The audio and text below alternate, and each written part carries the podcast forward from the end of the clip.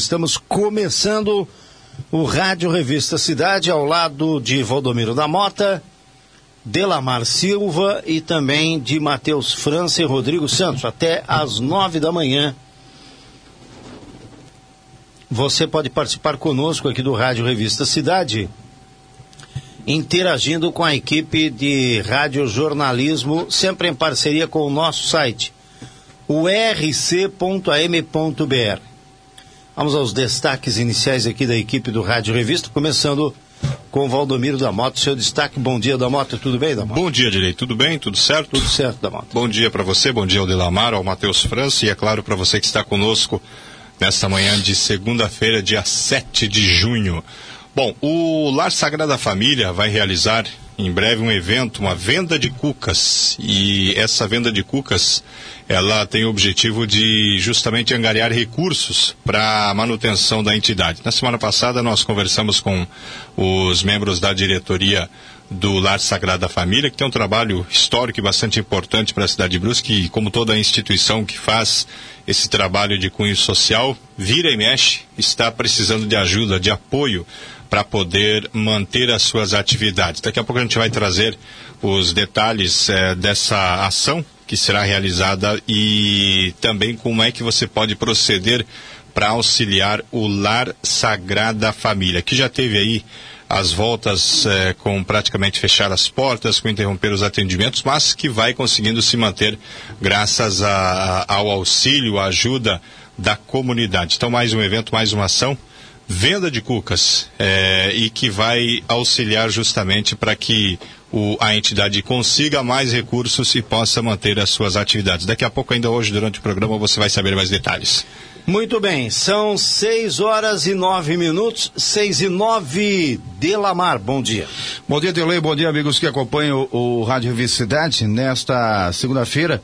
Olha, o nosso principal destaque é justamente o caso ontem de um homem que acabou morrendo vítima de afogamento ali na, na no, no, no, rio Itajaí Mirim, aqui na cidade de Brusque.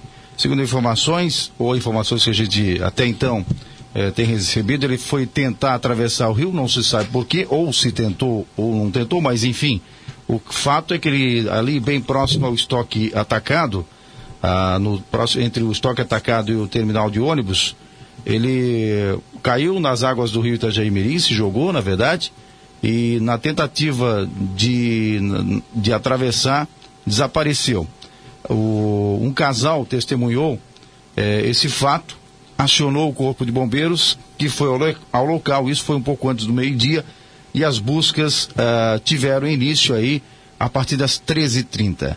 Quatro horas desde o momento que foi acionado o corpo de bombeiros até o encontro do corpo foi o que demorou o serviço aí da guarnição do Corpo de Bombeiros. Para quem acompanha aí na tem as imagens na, no nosso canal do YouTube e Facebook, está acompanhando aí o trabalho do Corpo de Bombeiros no resgate de ontem eh, desse homem. Ainda não identificado, a gente está buscando a identificação deste homem que foi vítima ontem de afogamento no rio Itajaí Mirim. E o que levou a essa situação, né? Até porque nós estamos aí no período uh, de mais frio um pouco, né? E, o que levou esse, esse homem a cometer, a realizar este ato no dia de ontem, que movimentou por parte uh, a segurança pública aqui de nossa cidade.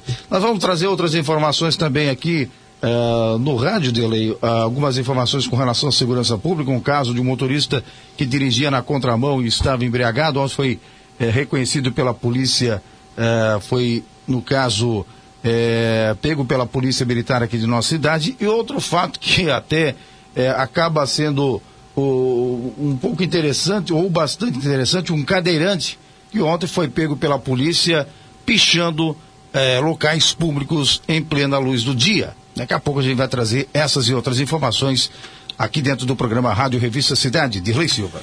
Muito bem, são 6 e 11, 6 horas e 11 minutos. Eu começo abraçando os cidadeiros que mandam suas mensagens através do nosso WhatsApp.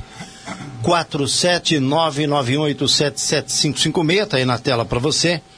47991877556, para quem tem o recurso da imagem. É o número do WhatsApp 47991877556. Mande a sua mensagem.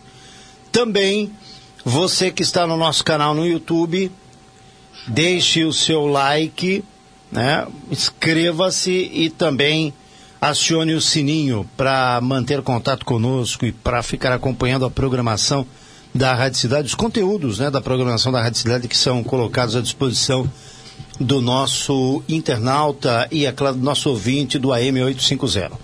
No Facebook, estamos transmitindo também com a nossa live e você pode mandar sua mensagem. A partir de agora estarei anunciando aqui os cidadeiros que estão conosco. A Cris Rescaroli já manda seu bom dia. Antônia Odecker também, o Carlos Irque, forte abraço, Carlos. Iraci Olari, a Solange Câmer Coelho, o José Carlos Freiner, a Juliana Bodenmiller. Também a Salete Braga, a Terezinha e o Geraldo Bax, Rafael e Vanessa, a Maria Barbosa, bom dia, bom dia, Márcio Gonzaga e Irenedes Souza, Joana Deucher, bom dia, Laide e Nilton Silva, lá de Rio do Sul, Valdir Loff, bom dia, bom dia, Forte abraço para Tatá da Silva, a Sueli Santos, Angelita Torresani. Oi, Angelita. Também a Nadir Zaghini. Um abraço a todos. A Rita Santana, Sueli Santos, a Maria Salete Vieira, a Cassiane Orlandi, a Rosiane Vilhena. Bom dia, Rosiane. Ana Joel Scheffer. Bom dia, Nilton Pereira. Maria Clarice Ancini o Valdecir Santos, Irene Golda, Angelina Evaristo, bom dia, bom dia, Écio Valdric, Ana Schwamberger, Juremias Messias Pinheiro, Laércio Pereira, Solange Franzen, Bernadette Peixer Monfardini, Deomira Francisca Vanelli Koschnik, Maria Pinto, a popular Bia, bom dia, Edevânio da Silva, Maria Stedley, Roseli Evangelista, bom dia, Adriana Schmitz, bom dia, Marta Reitz, Lica Nascimento, é, bom dia, Valdecir Miller, forte abraço, Valdecir, tudo de bom. Um grande abraço a todos que estão aí acompanhando o Rádio Revista Cidade, mandando mensagens através do nosso Facebook. É, também aqui no canal do YouTube da Rádio Cidade, nós temos as seguintes, os seguintes ouvintes: o Carlos Irque, o José Carlos Freiner, também Jefter Schmidt, a Lúcia Resini, a Sirlene Graff, a Rita Santana Alves, o Marcelo Gonçalves. Bom dia. A Sueli Souza também aqui. O Antônio e o Antônio Veneza e a Priscila Cesare. Bom dia para vocês aí, ótima e abençoada semana a todos que estão desejando aqui ao Rádio Revista Cidade e a seus integrantes um dia cheio de muita emoção e, claro, de muitas graças. Uma semana de muitas graças. A Amélia Voz entrou agora para mandar a sua saudação. A Zita e o Ico Correia também mandando saudações aqui para o Rádio Revista, para a equipe do Rádio Revista, o Delamar Silva, o Valdomiro da Mota, o Matheus França, o Rodrigo Santos e eu, o Dirley, até às nove da manhã com você, que pode interagir conosco. 47991877556 e também através do Facebook e do nosso canal no YouTube. Intervalo comercial. Daqui a pouco outras informações na manhã desta segunda. É o Rádio Revista Cidade, aqui na Rádio Cidade no nosso Facebook também estamos transmitindo através do YouTube e é claro através do site rc.am.br. Destaques do site da Rádio Cidade. Cadeirante é detido por pichação em Brusque. Evento vai angariar recursos para o Lar Sagrada Família. Motorista dirigia na contramão e estava embriagado. Ainda no site Após, após mais de quatro horas, corpo de homem que desapareceu é encontrado no rio Itajaí Mirim. Guabiruba não registra nenhum novo caso da Covid-19 nas últimas 24 horas. Adolescente é levado ao hospital após queda de bicicleta em Brusque. Brusque registra mais um óbito por coronavírus. Idosa sofre entorse durante trilha no Morro do Barão e é resgatada pelo helicóptero Arcanjo. Homem tem traumatismo craniano após cair de barranco de viatura, ou de viaduto, perdão, na BR-470. Vítimas de acidente no Morro do Boi, em Balneário Camboriú, são identificadas. Nas 24 horas, nas últimas 24 horas, 41 novos casos de Covid foram registrados em Brusque. Bombeiros buscam por homem no Rio, em Brusque. São destaques do rc.am.br que está sendo atualizado agora pelo nosso Valdomiro da Mota. São 6 horas e 22 minutos, 6 horas e 22. O José Souza mandou mensagem agora aí através do Facebook da Rádio Cidade. O Jair Lima também mandou. Adeilton Batista, lá do bairro Ponta Russa, da comunidade de Ponta Russa, mandou bom dia. O Elésio Schmidt também mandou bom dia. O Adeilton Batista está dizendo o seguinte: quatro anos pedindo sinalização, pintura da faixa amarela e branca e reforma dos pontos coletivos. Fazer a reforma lateral quando chover, molhar com. Vamos ver se eu consigo entender. O pessoal tem que, tem que procurar ser mais claro quando escreve, porque a gente acaba se, se atrapalhando. Vamos tentar acertar aqui então. O, o Adeilton Batista está reclamando aqui da Ponta Russa. Ele disse que faz quatro anos o povo pedindo sinalização, pintura da faixa amarela e branca, provavelmente a faixa de pedestre, né? Ah, ou é a amarela e branca, é aquela amarela e branca? Faixa amarela e branca. Faixa amarela e branca? É uma lombada hum. e uma faixa de travessia junto, deve, né? Deve ser, é. deve ser. O que é a rua? Mas a, as amarela e branca não é preto e branco que tem a...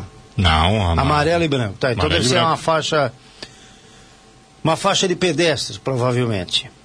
Reforma dos pontos de de ônibus? De ônibus, aqui ele fala pontos coletivos, fazer reforma das lateral, das lateral, das laterais, né? Quando chover. É, é isso, acho que é. Essa, essa questão aí do, dos pontos de ônibus é antiga, né? É uma briga eterna. Isso que deu uma melhorada, que tinha lugares que não, se tinha, não tinha nenhum tipo de, de, de, de proteção de ponto de ônibus. Mas vira e mexe vem esse, essa, essa reclamação. Essa eu, não, não, eu não recordo de quem é a responsabilidade, se é da, do caso do setor da, da infraestrutura, da prefeitura ou é da própria, do próprio consórcio. É, não lembro agora, confesso que eu não lembro, mas é antiga essa, essa pendenga. O, o, que tem de, de lugares aí que realmente o internauta tem razão, né? É lombadas que não tem a pintura adequada para serem identificadas. É terrível. Principalmente, eu fui para o litoral final de semana, ali na rodovia Toro Raio, recém né, é feita uma rodovia, um monte de lugares assim que não tem a pintura adequada. E você acaba, é, se não tem a, a placa também sendo identificada, fica difícil, né? É bem complicado isso. Isso quando tem lugar que tem placa, mas não tem a lombada, né? Não, e quando a placa aparece, porque do mato que toma conta, né? É um monte de detalhes é. que ocasiona aí situações que, de insatisfação por parte das pessoas, né? Muito bem, estou abraçando aqui a Adriana Schmitz, a Marta Reitz, bom dia. Bom dia também para Marisete Parisotto. O bom dia para a Dione Cunha, o Ivo e a Nair Orne, o Ângelo Ampese, a Marisete Ioncinck. Bom dia, Marisete, tudo de bom para você? A Dione Cunha, já falei, pessoas que estão mandando sua mensagem aqui no nosso Facebook. No canal do YouTube, o Marcelo Gonçalves. Bom dia, Marcelo. Vamos trazer informações sobre a situação da Covid-19 em Brusque, região e também estado de Santa Catarina no Brasil, Valdomiro da Mata. Vamos lá então, vamos começar por Brusque, com o boletim epidemiológico divulgado ontem pela Secretaria Municipal de Saúde. A cidade de Brusque teve registrados ontem um total de 41 novos casos nessas últimas 24 horas de sábado para domingo, o que faz com que a cidade chegue a 24.695 pessoas que foram infectadas pelo coronavírus desde o início da pandemia no ano passado. Dessas 24.695, 23.793 estão recuperadas. Há um total de 647 casos ativos da doença. O número de pessoas que recebeu a vacina, a primeira dose, 32.333 e a segunda dose, 13.975 pessoas. O número de mortes é de 256. Internadas em UTI, 21 pessoas. Internadas em enfermaria, 14 pessoas, o que dá um total de 35 pessoas hospitalizadas por conta da Covid-19. 21 aguardam resultados de testes. Ontem, no começo da noite, foi divulgada a morte de mais uma pessoa, uma mulher de 52 anos de idade, ela que é, era moradora do bairro Azambuja, teve os sintomas, os primeiros sintomas no dia 12 de maio e foi internada no dia 20 de maio transferida para a UTI no dia 23 do mesmo mês. Ela foi atendida no centro de triagem, segundo o boletim tinha problemas anteriores de saúde. Guabiruba, vamos trazer os dados de Guabiruba. O boletim epidemiológico de Guabiruba, também divulgado no final de semana ontem, aponta que, perdão, Guabiruba registrou, não registrou nenhum caso de coronavírus de sábado para domingo. O boletim atualizado aponta que Guabiruba confirmou 3.586 casos desde o começo da pandemia. Destes, 3.506 estão recuperados. 41 é o número de casos ativos, ou seja, pessoas que estão ainda transmitindo a doença. Em Guabiruba foram descartados 4.533 testes, ou seja, 4.533 pessoas fizeram os testes e estes foram descartados. O número de pessoas monitoradas, pessoas monitoradas é de 68. Ah, o número de pessoas internadas, duas pessoas de Guabiruba estão hospitalizadas, 39 é o número de mortes. A primeira dose da vacina foi aplicada em 4.771 pessoas, a segunda dose em 1.960 pessoas, segundo o boletim, portanto, da Secretaria Municipal de Saúde de Guabiruba. Vamos agora aos números de Santa Catarina. Vamos atualizar os dados de Santa Catarina conforme o boletim epidemiológico divulgado pela Secretaria de Estado da Saúde. Até o Delamar estava comentando aqui, deixa eu confirmar aqui, que mudou aí o... Mudou o governo, mudou, né? voltou o boletim voltou. antigo, né? Tá aí na tela, inclusive, ó. Tá na tela, né? Quem acompanhar, ó, voltou como era, né? Mas já tinha, já tinha voltado. Não, mas antes estava aquele sistema de que não aparecia quantidade ah, sim, sim, lembra? sim, sim, verdade. Pode não, ser que ele... eu nunca mais tenha participado aqui, por isso que eu não sabia. É, tava... não, ele já, ele, mas tem, tem razão, ele mudou, com a mudança de governo houve essa, essa modificação, realmente, mas já tem algum, alguns dias que ele está nesse formato, bem mais detalhado, na verdade, né? Bem mais detalhado.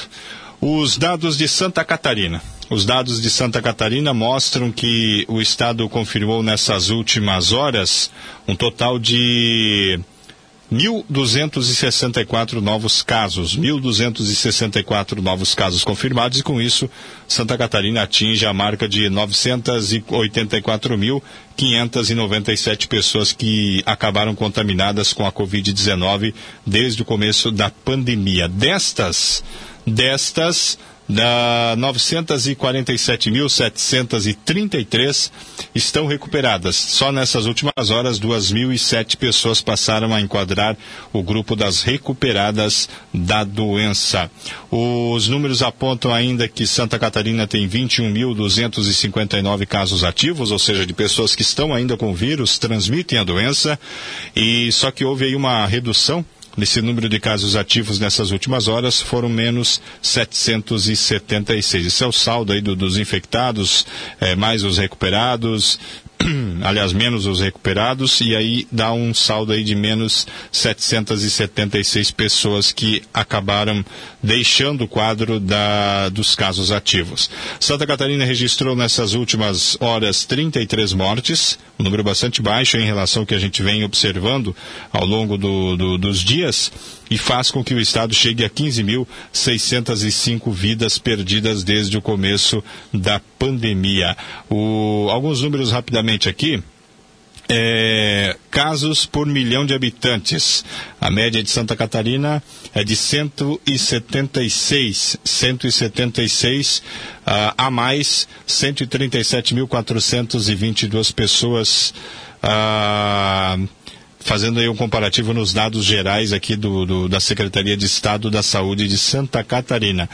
O, a taxa de letalidade está abaixo aí da, da nacional, que está na faixa aí de, de 2, quase 3%. Santa Catarina tem 1,58% a, a, taxa de letalidade. O número de testes feitos em Santa Catarina, isso desde o início da pandemia, tá? 1 milhão 102 mil e 44. 1 milhão 102 mil e 44 do tipo PCR.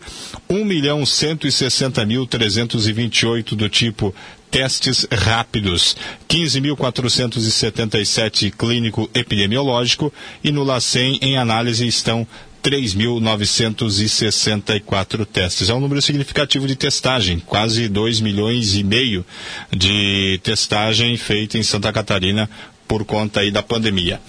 Vamos aos números do Brasil agora, então. Vamos aos números do boletim do Ministério da Saúde, também divulgados aí nessas últimas horas e apontam que o Brasil registrou de sábado para domingo um total de 39.637 casos. E aqui eu volto a chamar a atenção para aquela situação do final de semana, quando nós temos uma redução significativa no número de casos, geralmente beirando acima dos 50 mil. Aqui nós temos 39.637. Certamente quarta-feira nós deveremos ter, tomara que não, mas um número mais elevado. Por quê? Acumula dados, exatamente. Acumula dados aí nesse período e aí há um acréscimo significativo, principalmente na terça e na quarta-feira. 39.637 é o número de casos novos confirmados de sábado para domingo. Isso faz com que o país chegue a 16 milhões 947 mil 62 casos confirmados desde o começo da pandemia. O número de pessoas recuperadas, 15 milhões 342.286. 15 milhões 342.286. Em acompanhamento, 1 milhão 131.372. 1 milhão 131.372. Número de mortes, 873 novos casos. São 873 mortes agora nesse período do final de semana. Isso faz com que o Brasil chegue a 473.404 mortes desde o começo da pandemia. A taxa de letalidade no Brasil é de 2,8%. E nós temos aumentado aí, o Delamar, o, a, os números de vacinas. Né? A vacina vem, até inclusive Brusque vai estar contemplada entre as cidades, são 15 cidades no estado que vão receber nesta semana, a partir de hoje, já mais um lote da Pfizer mais um lote da vacina da Pfizer. Só pegar aqui no site aqui, ó, o número de, de, de doses que será disponibilizada Se para não me engano, é 1107 ou 1177. Deixa eu confirma ali, confirma que é melhor. Vou confirmar aqui, mas é, é, é um número faixa. pequeno, mas assim, ó, é o interessante da vacina da Pfizer ou da Mota é que é a única vacina que ah, os Estados Unidos aceita como você sendo imunizado, né? Sim. Não adianta tentar, tentar entrar no país da, da América sem ter aí esse, essa vacinação uh, por parte da, da Pfizer que é aceita. Depois tem aquela da Moderna também, que nem está sendo aqui no Brasil, pelo menos eu não conheço ninguém que recebeu essa dose, mas a Pfizer eu sei que é a única que é aceita, é, pelo menos por enquanto, né? Besteira, né? Vacina é vacina, né? É. Depende, né, é. Cada país, eu acho que. Sim, sim, tem as suas regras. Tem as suas regras. Tem as suas regras. Eu quero trazer aqui um detalhe importante na tela. Deixa eu só tentar trazer aqui, que eu acabei é, lançando aqui a, o play, tá aqui, ó. Vou tentar botar no pausa, na pausa. Isso, pronto, ver se ele vai parar. O Eduardo Pinho Moreira, ele ah, governador de Santa Catarina, que foi, não, aí tá voltando, não tem jeito. Eu vou ter que tirar aqui da tela para arrumar. Deixa eu pegar aqui o número então rapidinho aqui das vacinas que eu anunciei. Brusque vai receber na próxima semana, no caso essa semana agora, essa informação foi no final de semana, é, um lote da Pfizer. Ah, segundo os dados do governo do estado, a cidade vai ser contemplada com 1.170 doses. Claro que é um número pequeno para perto da população que precisa ser vacinada, mas já é um avanço considerável. São 15 cidades 15 cidades e Brusque está entre elas. Inclusive, até a Prefeitura de Brusque já tinha antecipado, através do agendamento da última sexta-feira, que que havia sido aberta aí para pessoas, para a população em geral, acima dos 55 anos de idade. E o período de vacinação será realizado entre hoje e o dia 11. Além da Pfizer, serão aplicadas também as doses do imunizante da AstraZeneca, Fiocruz, nesses dias. Então, a partir de hoje, você que fez o agendamento vai poder tomar as doses da Pfizer e também da AstraZeneca, é, conforme o agendamento que já havia sido feito. É, a informação com relação ao, na tela aí, para quem não, não lembra, o ex-governador Eduardo Pinho Moreira, ele foi infectado pelo Covid-19 e está em tratamento há uma semana. Ele foi internado no último sábado. O detalhe com relação a essa situação não é só pelo fato de ele ser ex-governador, já que o ex-governador Eduardo Pinho Moreira ele também é médico, né? Ele é médico cardiologista.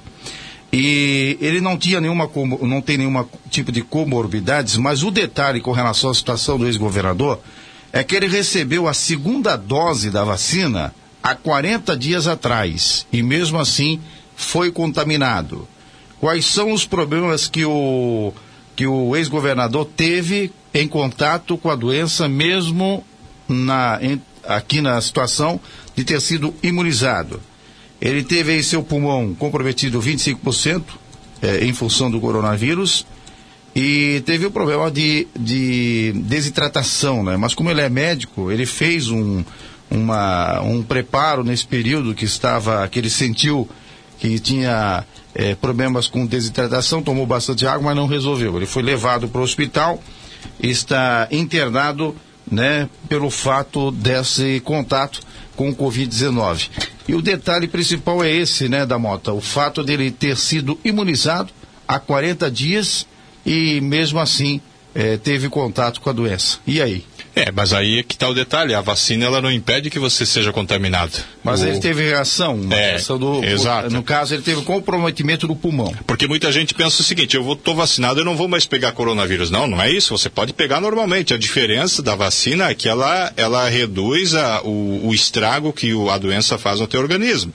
Assim como você, ela não vai repelir o vírus, o vírus, ah, o, Estou vacinado, o vírus vai bater ali e vai embora. Não, não é. Você pode até, até ser contaminado com a doença, mas a diferença é, é que você vai ter um risco de, de, de, perder a vida muito menor, um risco de, de ter problemas sérios muito menor, porque, obviamente, você vai ter os anticorpos que vão combater. Mas ela não impede a vacina, nenhuma vacina.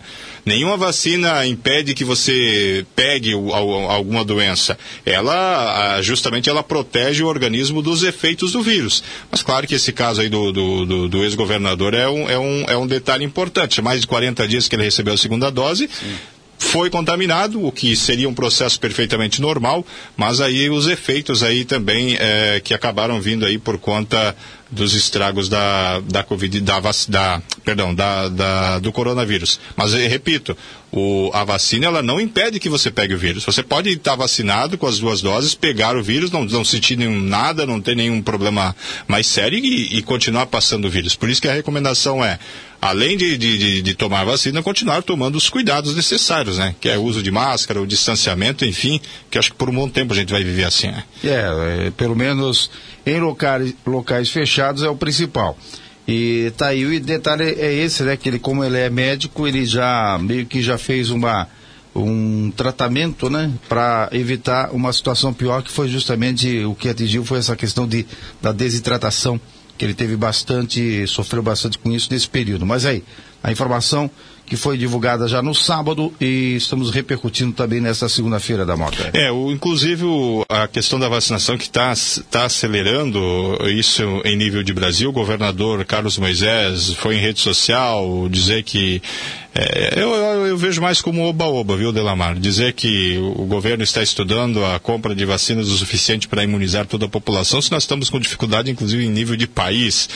Pra é, para comprar. Então, muita muita, muita balela aí na rede social, jogar para a torcida e dizer, ah, estamos, é, vamos imunizar toda a população. Tá, mas a vacina, a vacina já está garantida, já está comprada? É, é precisaríamos aí de mais de 6 milhões de doses de vacina para poder deixar a população toda imunizada. Nós estamos no período da moto onde o, o político está usando como Exatamente. bandeira o coronavírus, infelizmente. Está usando como bandeira essa situação toda, essa pandemia. O que era para ser uma união está sendo aí um fato de, de política, né? Para você é, quem sai primeiro com a vacina, quem é mais, quem traz mais uh, tranquilidade para sua comunidade, enfim não estão se preocupando justamente com a, o, o fato do, do, da população estar imunizada, enfim, estão trazendo muito para o lado político. Tem gente com, uh, querendo fazer campanha cedo de um, em um momento que não é oportuno. Né? É, infelizmente. E isso vai, enquanto a gente não tiver uma redução significativa a, a, da pandemia, nós vamos ter muita. É, tanto quem está no poder como quem está fora, né? Quem está fora também usando muito a pandemia como bandeira.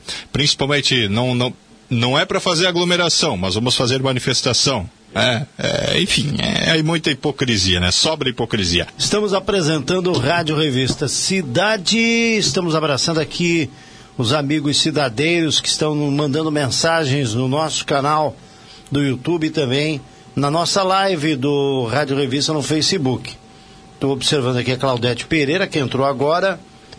O Ângelo Ampese, também a Carmen Luiza. A Aline Jesus, também o, a Irene Bongartner, o Cloedir Maestre, a Cláudia Cortegoso, o Éder Cassiano Moritz, bom dia, César Imolf, a Maria José da Silva, Bom dia, Neuza Prestes de Vasconcelos, Edenir Bocalon, pessoas que estão agora é, fazendo parte dessa transmissão, mandando a sua saudação. Mande você também a sua saudação através da nossa equipe aqui, o Rádio Revista Cidade, ok?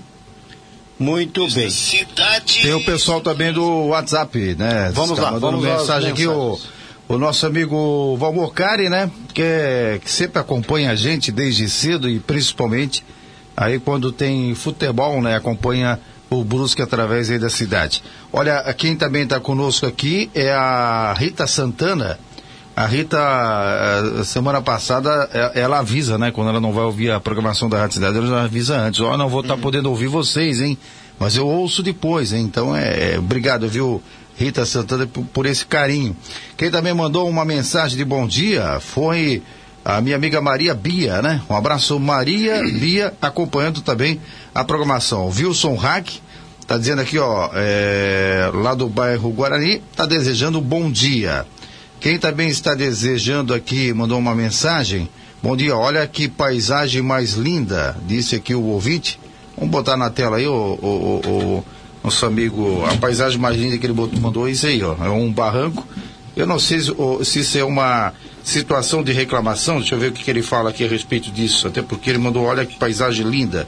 Linda por quê, meu amigo? Deve ter sido irônica essa é, pois é, pois é. A, a, quem mandou foi a Sueli de Souza Costa. Sueli está tá com problema de erosão aí, é, queda de barreira. Se tiver, por favor, só manda o endereço que a gente repassa aí pro pessoal da Secretaria de Obras, né? Mas assim, ó, quem a vez que tá morando numa numa situação dessa que olha para trás assim cada vez que chove, né? Assusta, Assusta, assusta né? Assusta. Principalmente quem viveu 2008 aqui em Bruce sabe o que a gente está falando. Tá aí a situação. Manda aí qualquer coisa a gente repassa para a Secretaria de Obras, né? Aqui a Sandra está dizendo o seguinte: bom dia, somente comentário. É, é, estou indignado com algumas pessoas. Fui ao circo ontem à noite e vi muita gente sem máscara, sem pensar em outras pessoas que estão ali no mesmo local e ainda olhava uh, para as pessoas com máscara como se nada tivesse acontecendo. Uh, não sei se essas pessoas que estavam sem máscara talvez já pegaram essa doença, mas poderia pensar no próximo, diz aqui a Sandra a respeito da situação. Não existe uma regra sanitária para uma. É, só se entende-se que o espaço do circo é um espaço aberto. Porque uh, existe, está em vigor ainda em Santa Catarina que em locais fechados você é obrigado a usar máscara. Na entrevista que eu vi ele aqui na Rádio Cidade, ele citou que ele mantém aquele número menor, né, de capacidade sim, sim. pelo aquilo que, pela situação, né, mas, enfim, é, vai muito, mas eu acho que vai muito mais de cada pessoa. Vai, eu vai. acho que é, é, é, principalmente assim, ó, pessoal, tem gente que critica, eu vejo muita gente criticando aquelas pessoas que vão caminhar, por exemplo, na beira-rio, ou numa praia, ou num, num, local, num jardim, com máscara. Poxa, eu acho que cada um faz o é, que quiser. É né? Não, eu sei, mas da Mota, eu acho que cada um faz o que quiser. Eu sei que eu não consigo caminhar numa praia com uma máscara, eu não tenho condições. Só que eu digo assim, ó, a gente tem que respeitar aquelas pessoas que preferem de, dessa forma, mas enfim. Agora, numa situação dessa, num lugar onde tem, é, que vai ter um evento num local praticamente fechado, aí sim tem que ver a regra. A regra é clara, como diria. Nesse caso, vai, vem a calhar uma sugestão que fez uma vez o vereador André Resini sobre o trânsito. Se não me engano, ele fez uma, uma sugestão de fazer dois. Uma passagem para o pedestre. Não lembro qual foi a situação do trânsito. Devia fazer uma uma calçada. Perdão, uma passagem uma calçada... pro. pro... Para quem está com máscara e quem está sem máscara. é evidente que estou brincando aqui que lembrei dessa situação aí, mas enfim. Mas enfim. Ó, eu, eu, eu, desculpa, eu, eu sou da seguinte opinião. Eu, eu, eu, eu me cuido mesmo, já tendo é, tomado a primeira dose da vacina e, e, tendo já sido infectado e num quadro grave da Covid-19, é, mas eu evito lugares. Se eu vou num lugar que eu vejo que tem muita gente sem máscara, o pessoal está aglomerado, eu não vou. Eu, mas é uma, uma, uma, questão pessoal. Mas se for uma necessidade, digo. Não, necessi, necess, se for necessidade, eu, eu, vou de máscara, evidentemente. Mas se eu, é um local que não é necessário, ah, precisa ir no supermercado. O supermercado está lotado. Se bem que aqui nós temos um detalhe que os supermercados têm controlado a presença das pessoas. Agora, vou num local que não é urgente, que não é, não é necessário, e eu vejo que está lotado, eu não vou. Mas aí é uma questão de cada um. Né? Mas enfim, são as mensagens aqui no nosso WhatsApp, é o 991877556, Dirley. Muito bem. Vamos trazer agora informações, notas de falecimento, informa o SC Convênios Class. Falecimento de Neide Mafra Delantônia, que morava na rua Zambuja. O falecimento ocorreu ontem, às 4 horas e 15 da tarde. Velório na Capela Mortuária do Parque da Saudade e sepultamento acontece hoje às quatro horas da tarde no cemitério municipal. O falecimento ontem, aos 89 anos, de Teodoro Paulo Camers, morador do bairro Steffen. Velório na Capela Mortuária do Parque da Saudade e sepultamento no cemitério municipal Parque da Saudade hoje às 10 horas. Faleceu ontem, às 5 horas e 42 da manhã, aos 88 anos, Maria Neves dos Santos Popular, Dona Neve, moradora do bairro Santa Terezinha. Velório na capela do bairro Santa Terezinha e o, e, e o sepultamento ocorreu ontem, às 5 horas da tarde. O falecimento anteontem de Cassiano de Souza Victorino, de dois meses. O sepultamento ocorreu ontem às 10 horas no cemitério municipal Parque da Saudade. O falecimento neste dia 5 de João Carlos Clabunde, morador do bairro Tomás Coelho, 68 anos. Ele foi sepultado ontem às três da tarde no cemitério municipal. Faleceu neste dia 5, aos 49 anos, Gerson Luiz Floriani, no Jardim Maluche. Ele foi sepultado ontem às nove da manhã no cemitério de, do Santa Terezinha. Noticiamos com pesar os falecimentos de Gerson Luiz Floriani, aos 49 anos, de João Carlos Clabundi, aos 68 anos, Cassiano de Souza Victorino, de dois meses, Maria Neves dos Santos Popular Dona Neve, 88 anos, Teodoro Paulo Camers, morador do Steffen, 89 anos, e Neide Mafra Del Antônia, que morava no, na Rua Zambuja, esposa do nosso amigo Márcio Del Antônia, aos 52 anos. São 6 horas e 55 minutos, 6 horas e 55 minutos. Vamos trazer as informações da segurança pública com o Delamar Silva. Tudo bem, agora são 6h55, confirmando a hora aqui na manhã desta. Hoje é segunda-feira. Final de semana teve bastante movimentação a parte da segurança pública, por parte do Bombeiros e também por parte da Polícia Militar. A gente vai primeiro trazer informações a respeito de um. O principal deles, que foi o, no dia de ontem, já está aí na tela as imagens do fato que movimentou o Corpo de Bombeiros aqui na cidade de Brusque. Para quem tem o recurso da imagem, aí no nosso canal no YouTube e no Facebook. Se você não tem, pode migrar para lá que está passando as informações aí, as imagens de ontem com relação a esse caso envolvendo um homem que desapareceu nas águas do rio Itajaí Mirim. O fato foi domingo pela manhã, um pouco antes do meio-dia, né? Ah, segundo informações por parte de testemunhas, né, que informaram que o, um homem estava tentando atravessar o rio Itajaí Mirim, bem próximo ali ao terminal de ônibus, né? Naquela região onde tem aquela passarela, né? E acabou desaparecendo nas águas. Quem eh, testemunhou esse fato no momento que o homem se jogou foi um casal que passava por ali e acionou a guarnição do Corpo de Bombeiros, que foi uh, rapidamente para o local, né? Mas uh, como uh, não houve nenhuma, nenhum sinal do homem eh, reaparecer ainda no, no, rio, aguardou aí a chegada do trabalho por parte de uma equipe que veio de Blumenau, né? Com o, o bote para poder fazer o resgate. Aí teve início esse trabalho de, de, localizar o corpo desse homem desaparecido por volta das 13 horas e 30 minutos. Isto porque, de vale a pena registrar o seguinte, o nível do rio Itajaí Mirim, ele não estava, não está alto, né? Ele está bastante baixo pela quantidade de chuvas que não, não tem marcado presença aqui em nossa cidade. Essa madrugada que tivemos aí o registro novamente de chuvas, mas nos últimos dias, então não existia muita correnteza, o trabalho ficou um pouco mais fácil por parte da guarnição do Corpo de Bombeiros. Fácil, entre aspas, até porque uh, o problema ali é que a água é muito escura aí fica difícil, mas conseguiram localizar. Quatro horas foi o período entre o desaparecimento até a localização eh, deste homem, ainda não identificado por parte da, da guarnição do Corpo de Bombeiros. Não sei se você teve alguma informação da moto. Não, uh, eu até fiz contato aí com o pessoal das funerárias também, da central funerária, e o corpo está no, no, no IGP e não há ainda identificação. Não se tem ainda a identificação do, do, do, nome da pessoa, de quem é a pessoa. Isso provavelmente nas próximas horas, depois das 8 horas, a gente já deve ter alguma informação a esse respeito. Mas por enquanto não se tem. O pessoal não tinha ainda a, a identidade, a identificação de quem é o, o homem aí que acabou falecendo aí nessa situação.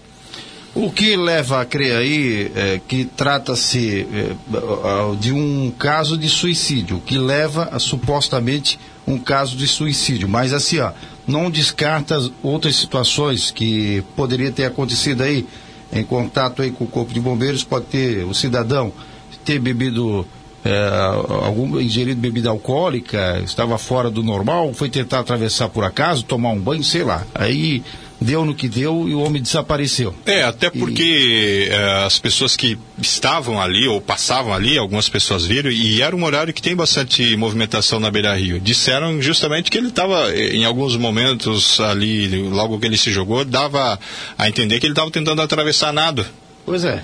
Então não, não se tem. Também ouvi a mesma é, história. Mesma o, próprio, o próprio Corpo de Bombeiros confirmou que ouviu de, de, de, testemunhas que ele estaria tentando atravessar a nado. Agora, que, de que maneira que ele.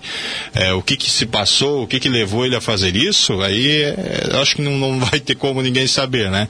Mas não se tem ainda a identificação. Por isso que é importante é, a identificação posteriormente que eu converso com os familiares, né? Exato. Que aí vão ter uma resposta ou pode ser que encontramos aí a resposta relacionada à situação. O que chama atenção também, de lei, e caro que acompanha aí, principalmente você que acompanha as imagens, né? A profundidade desse trecho do rio, né? Eu não sabia que era tão fundo assim, porque teve um, tem um momento ali na imagem que aparece o mergulhador é, saindo da, da, da, água e realmente é um local bastante fundo, né? A gente achava que não tinha tanta profundidade assim essa região, mas tem essa região bem próxima ali à ponte do terminal urbano e o essa região onde tem também aquela passarela, né? Onde tem, se utiliza para atravessar. Bem, se o objetivo dele também era atravessar, né, da moto, é, foi uma loucura, né? Porque temos aí literalmente a, a travessia tranquila para você fazer ali nessa passarela. Vale a pena registrar aqui uma situação que é, é interessante fazer uma comparação, né? Tem muita gente que não usa aquela aquela passagem subterrânea que existe ali na na frente do terminal. Na frente do terminal. Sim. O pessoal normalmente atra... prefere pular o muro e atravessar na, na via pública, né? Aliás, em qualquer cidade, aliás, não em qualquer cidade não, mas maioria é do, dos lugares, cultura, né? é, a maioria dos lugares é, que, que tem esses túneis o pessoal não usa. Eu lembro quando eu morei em Blumenau e construíram aquele túnel na frente do shopping. Isso. E ninguém passava lá, o pessoal se arriscava a passar ali na, na 7 de setembro, que era uma, é uma rua de, de trânsito bastante intenso, uma via rápida, mas dificilmente se passava no. São duas coisas, é túnel e passarela. Passarela é a mesma coisa. Você faz uma passarela para o pessoal passar e não, e não atravessar ah, no meio dos carros, pois as pessoas preferem cortar caminho e atravessar no meio do perigo do que em insegurança. Duas coisas que é, é, às vezes é dinheiro jogado fora. É passarela, no caso como essa aqui. Essa aqui não, não vou dizer, porque ela liga o, o, as duas margens do rio. Mas é, em, em, outras situações, para atravessar a rua e também o túnel, dificilmente as pessoas utilizam. Só que esse túnel ali também, Delamar, não fugindo um pouco do assunto, mas ele sempre teve muito abandonado e sempre foi muito lugar onde muito drogado ficava é, ali para consumir droga. Isso acabou afastando muitas pessoas de utilizar. Um insegurança. Né? Insegurança, né? exatamente. Olha, e só para fechar essa informação, o, dois mergulhadores trabalharam na busca do corpo do homem localizado, portanto, mas ainda não identificado. É, foram seis metros que foi registrado ali na, na, naquela, naquela região onde o corpo foi localizado. Ele estava a seis metros de profundidade e com uma correnteza bastante forte no local, segundo informação por parte do Corpo de Bombeiros no dia de ontem. Dando sequência aqui nas informações da Polícia Militar aqui de Brusque, essa informação é interessante, né? Eu faço questão de já ir direto também para essa informação, já que nós temos aí o, o para quem tem o recurso da imagem, é, nós tivemos ontem, a Polícia Militar foi acionada domingo, após receber informações de que um homem de 29 anos de idade, vestindo uma blusa amarela, é, eu não sei se é a blusa da seleção, na tela ali aparece, mas enfim, ele estava de costas, né? É, ele é cadeirante, estaria efetuando pichação na ponte próximo à empresa ali, Bilu. Era, no caso, a ponte desativada, né? Aquela ponte é, como é que é o nome da. É... Ponte João Libério Benvenuti. João Libério Benvenuti, isso. Ele estava fazendo pichações naquele trecho ali. E também tem um outro trecho da, que ele fez também pichações, é onde tem uma. onde passa a tubulação. Uh, do, uh, do esgoto industrial, né? Enfim, segundo informações, em Rodas ele foi localizado, sendo abordado e identificado. Ele estava de posse de um tubo de spray de tinta cor preta, Sendo assim, depois da constatação da pichação e autoria, bem como a confirmação por parte da testemunha quanto ao contexto, foi lavrado em desfavor do pichador um termo circunstanciado, em virtude das pichações praticadas e dado o dano causado aí ao patrimônio público. Conforme a polícia, o homem usava uma cadeira de rodas, por isso possui uma perna amputada na altura do joelho. Está aí o fato registrado no dia de ontem, né? Aqui em nossa cidade. Tá. Pro, provando que uh, não é a condição da pessoa que faz ela estar limitada para isso ou para aquilo, né? Inclusive para fazer as coisas erradas. Se fosse algum tipo de arte ainda, né? mas uma riscaceira dessa, né? Vamos ser sinceros, né? Eu não vou entrar no mérito aqui da, da arte. Não, não, mas tem né? gente que faz, eu já conheço gente que faz uma arte, algumas Sim. coisas assim, interessantes. Tanto é que tivemos recentemente, não sei se foi ali na. Se não foi em frente ao terminal de ônibus, né? foi dado um espaço para fazer uma, uma, um painel, né? Então, existe. Vai fazer lá? Né? Não, pois Já é. tem o espaço, vai fazer Mas lá. se ele for fazer essa, essa porcaria que ele fez ali, não, não vai fazer em lugar nenhum. Não tem. Quem é que vai querer uma arte dessa? Olha ali, ó. O que, que é aquilo ali? Simboliza o que isso ali? Né? Eu não sei se era uma anotação que ele fez, para depois lembrar, passei por aqui. Nada justifica, mas provavelmente um revoltado, né? É, é. Não dá nem para entender o que ele botou. mas aparentemente um revoltado. Uma pessoa cadeirante que necessita. E ainda vem com a camisa amarela Brasil. é de, da para é, dos do jogos para então, mas, uh, já simbolizando algum protesto, alguma provavelmente possivelmente, que, possivelmente pode ser. É, o simbolismo do amarelo representa o país, né? Mas não se sabe qual é a qual é o, o, a motivação, né? Exatamente se é política, se é, enfim. Mas é evidentemente que é uma um crime, né? é um crime que ele cometeu e deve responder por isso. Ele é, já sabe de onde ele é, ou Delamar? Não, não, aqui no, na informação não traz. Ele tem 29 anos, é um cara jovem, né?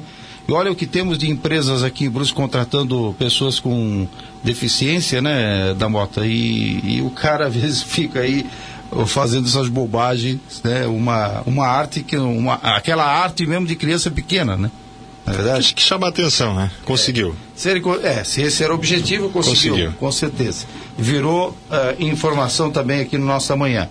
Trazendo ainda, continuando de, as informações da segurança pública, nós tivemos também aqui em Brusque, é, isso foi Está aí no site, na tela também para você acompanhar, por volta das 17 horas e 16 minutos de domingo a guarnição do Corpo de Bombeiros foi acionada para atender uma ocorrência de queda de bicicleta, ali na rua Alberto Quinope, no bairro Souza Cruz, aqui em Brusque. Olha o estado que ficou a bike do cidadão, para quem tem o recurso da imagem, é uma bike vermelha, né?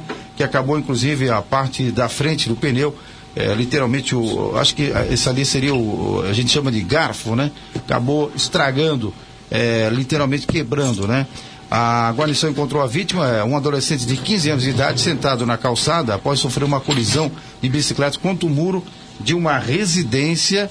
É, consciente orientado, apresentava é, uma, um edema no crânio, na região frontal e relatava dor no pescoço. Ele foi mobilizado e conduzido até o hospital de Azambuja para avaliação médica. Uma, só uma observação em relação a essa ocorrência aí, porque parece que foram várias equipes dos bombeiros deslocadas para atender.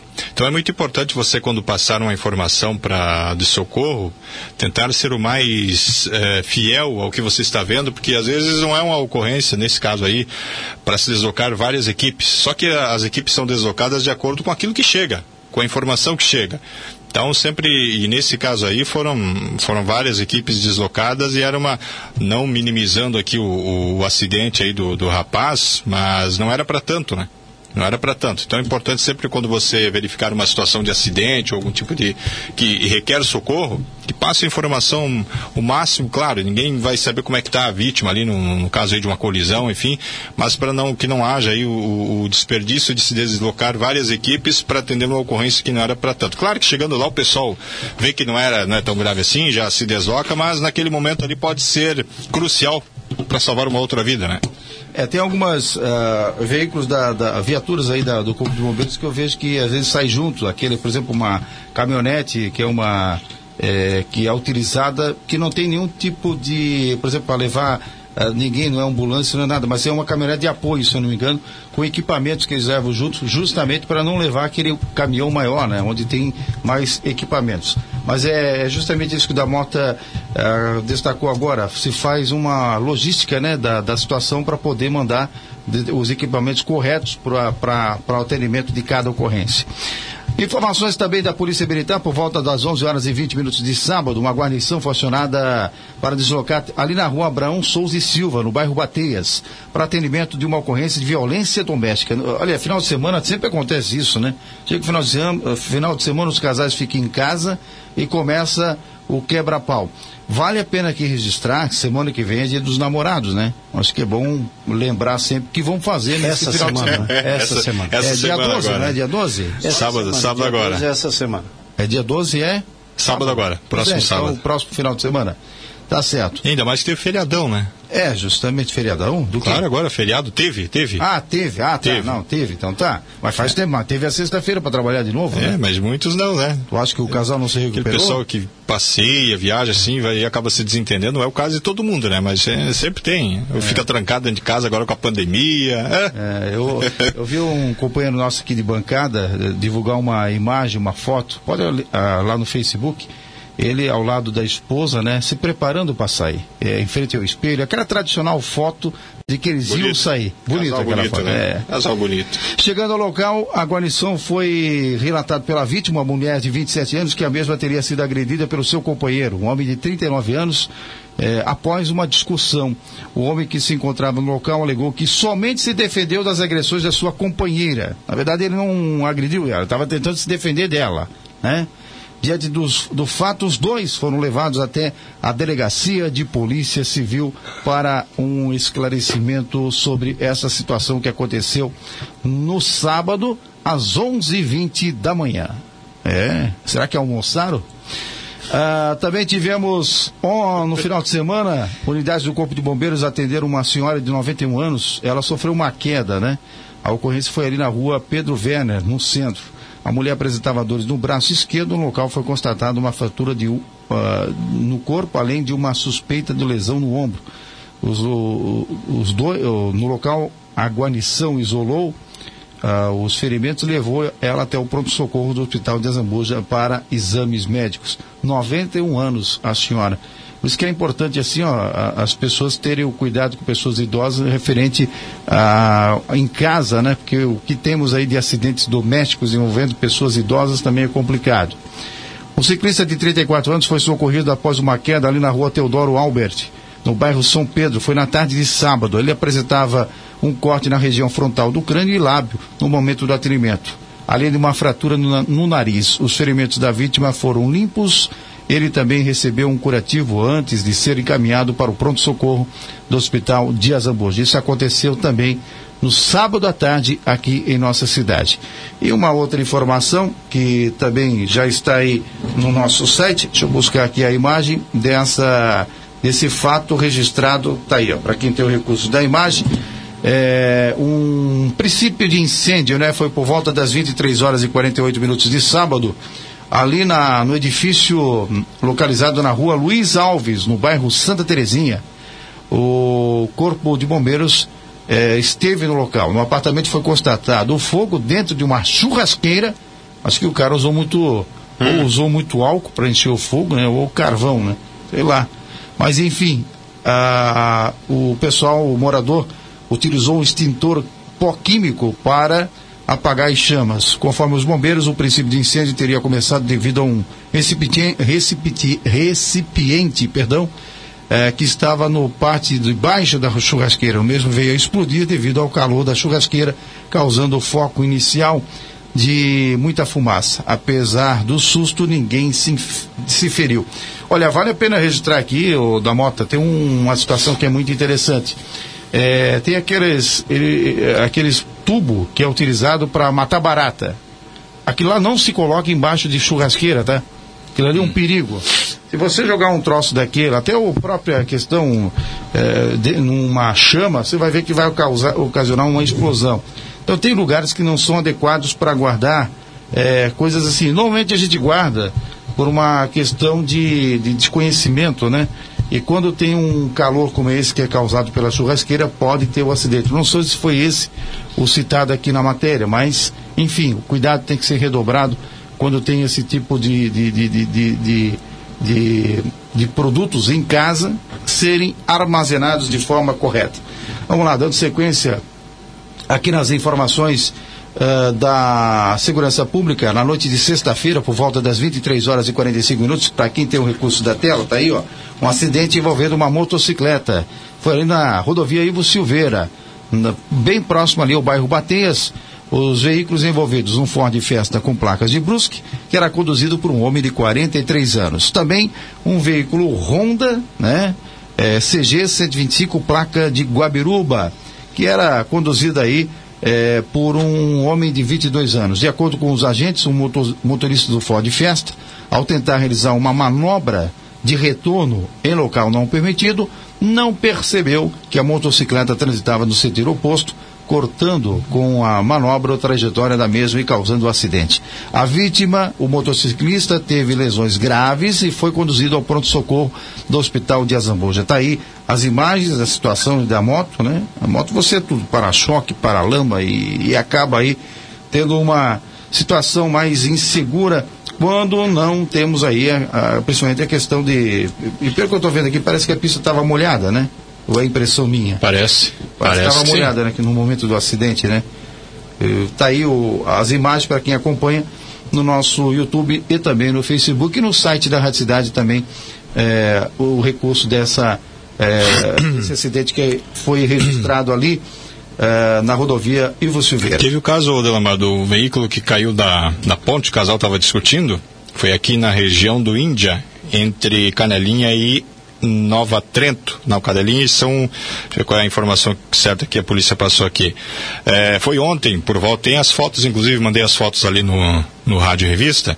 Ah, esse fato que aconteceu ontem, por volta de 14h40. O que que, que que aconteceu ali? O casal estava em uma caminhonete Lifan e começou a discutir. O próprio, a mulher, inclusive, confirmou para a Polícia Militar Rodoviária que os dois tiveram uma discussão no veículo e ela resolveu puxar a direção e estavam passando justamente em cima da ponte. Não deu outra, né? O veículo acabou saindo, é, bateu contra o, a proteção e despencou de uma altura de 7 metros aproximadamente. Apesar do, do, do estrago e do susto, os dois é, não se feriram, ele teve a CNH retida pela Polícia Militar Rodoviária, não fez o teste do, do bafômetro, não quis fazer. E isso aconteceu ontem por volta de 14h40, segundo a Polícia Militar Rodoviária, na, na SC 410, no quilômetro 16,6, na região do bairro Índia, já na cidade de Canelinha, está informando aqui o pessoal da Polícia Militar Rodoviária. Um baita susto, tem inclusive muita, muita movimentação ali no local na hora desse acidente.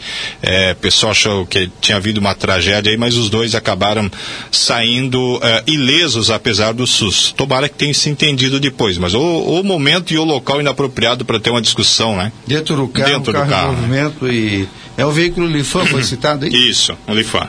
É, deu para ver ali que pela modelo, enfim, fato que aconteceu ali na região bem próxima à Canelinha. Vamos trazer outra informação também. É, essa, essa informação ontem movimentou também a coalição de Corpo de Bombeiros que a gente falou, que teve casos aí de movimentação bastante intensa por parte da, do Corpo de Bombeiros aqui de Brusque. Foi o caso também envolvendo ontem, né, essa uma mulher é, para quem tem o recurso da imagem, está aí o resgate dela, né? Que foi preciso ser feito por parte da Tá de cabeça para baixo, tá de lado isso, né? Tá de lado, agora que eu tô vendo. Agora que eu tô vendo. Para você que tem o recurso da imagem, vire a tela. Infelizmente acabei esquecendo aí que ó, a imagem tá, uh, foi colocada de lado. Mas enfim, uma mulher de 63 anos precisou ser resgatada pelo Arcanjo, né? O helicóptero do Corpo de Bombeiros após sofrer um entorse durante uma trilha ontem domingo. Ela acampava com um grupo de amigos e resolveu fazer o percurso pelo Morro do Barão é, ali em Botuverá, quando sofreu a lesão no tornozelo esquerdo. É, como o local é considerado de difícil acesso, foram necessárias três tentativas para fazer o resgate. Na primeira tentativa, um tripulante de resgate ficou com a vítima. Após as tentativas falhas, o reabastecimento, a vítima foi imobilizada em maca protocolada e conduzida ao pronto-socorro do Hospital de Azambuja. Fato esse que aconteceu, repito, ali no Morro do Barão, na cidade de Botuverá. Para quem não conhece essa região, região belíssima, é, com natureza marcante, mas enfim, é, tem que conhecer é, principalmente os perigos que podem existir numa trilha. Uma delas é a principal, né? É você ter o acompanhamento de pessoas que conhecem o lugar. Mas enfim, foi um acidente registrado essa mulher de 63 anos que acabou sendo resgatada pelo arcanjo uh, no dia de ontem ali é, na cidade de Botuverá. É, outras informações também da segurança pública aqui na nossa região. Tivemos aí o caso, tá aí na tela para você.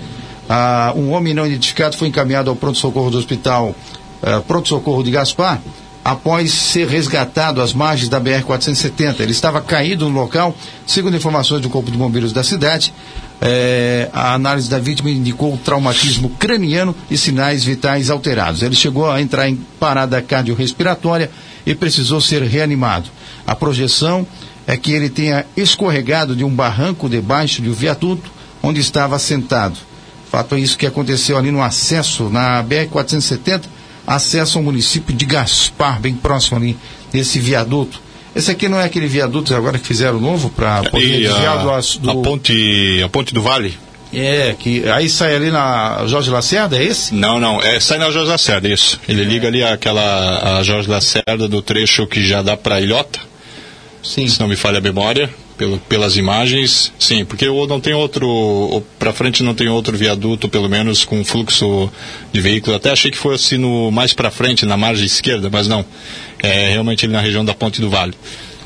Tá certo então. Tá aí o, o, o fato registrado no dia de ontem também, uh, no final de semana, aliás, uh, aqui na nossa região. E um outro fato registrado na tela para quem tem recursos, isso movimentou bastante segurança pública aqui na, na, na BR-101, foi o acidente na manhã de domingo, ali no Morro do Boi, em Balneário Camboriú. Um grave acidente que matando, que acabou vitimando quatro pessoas, né?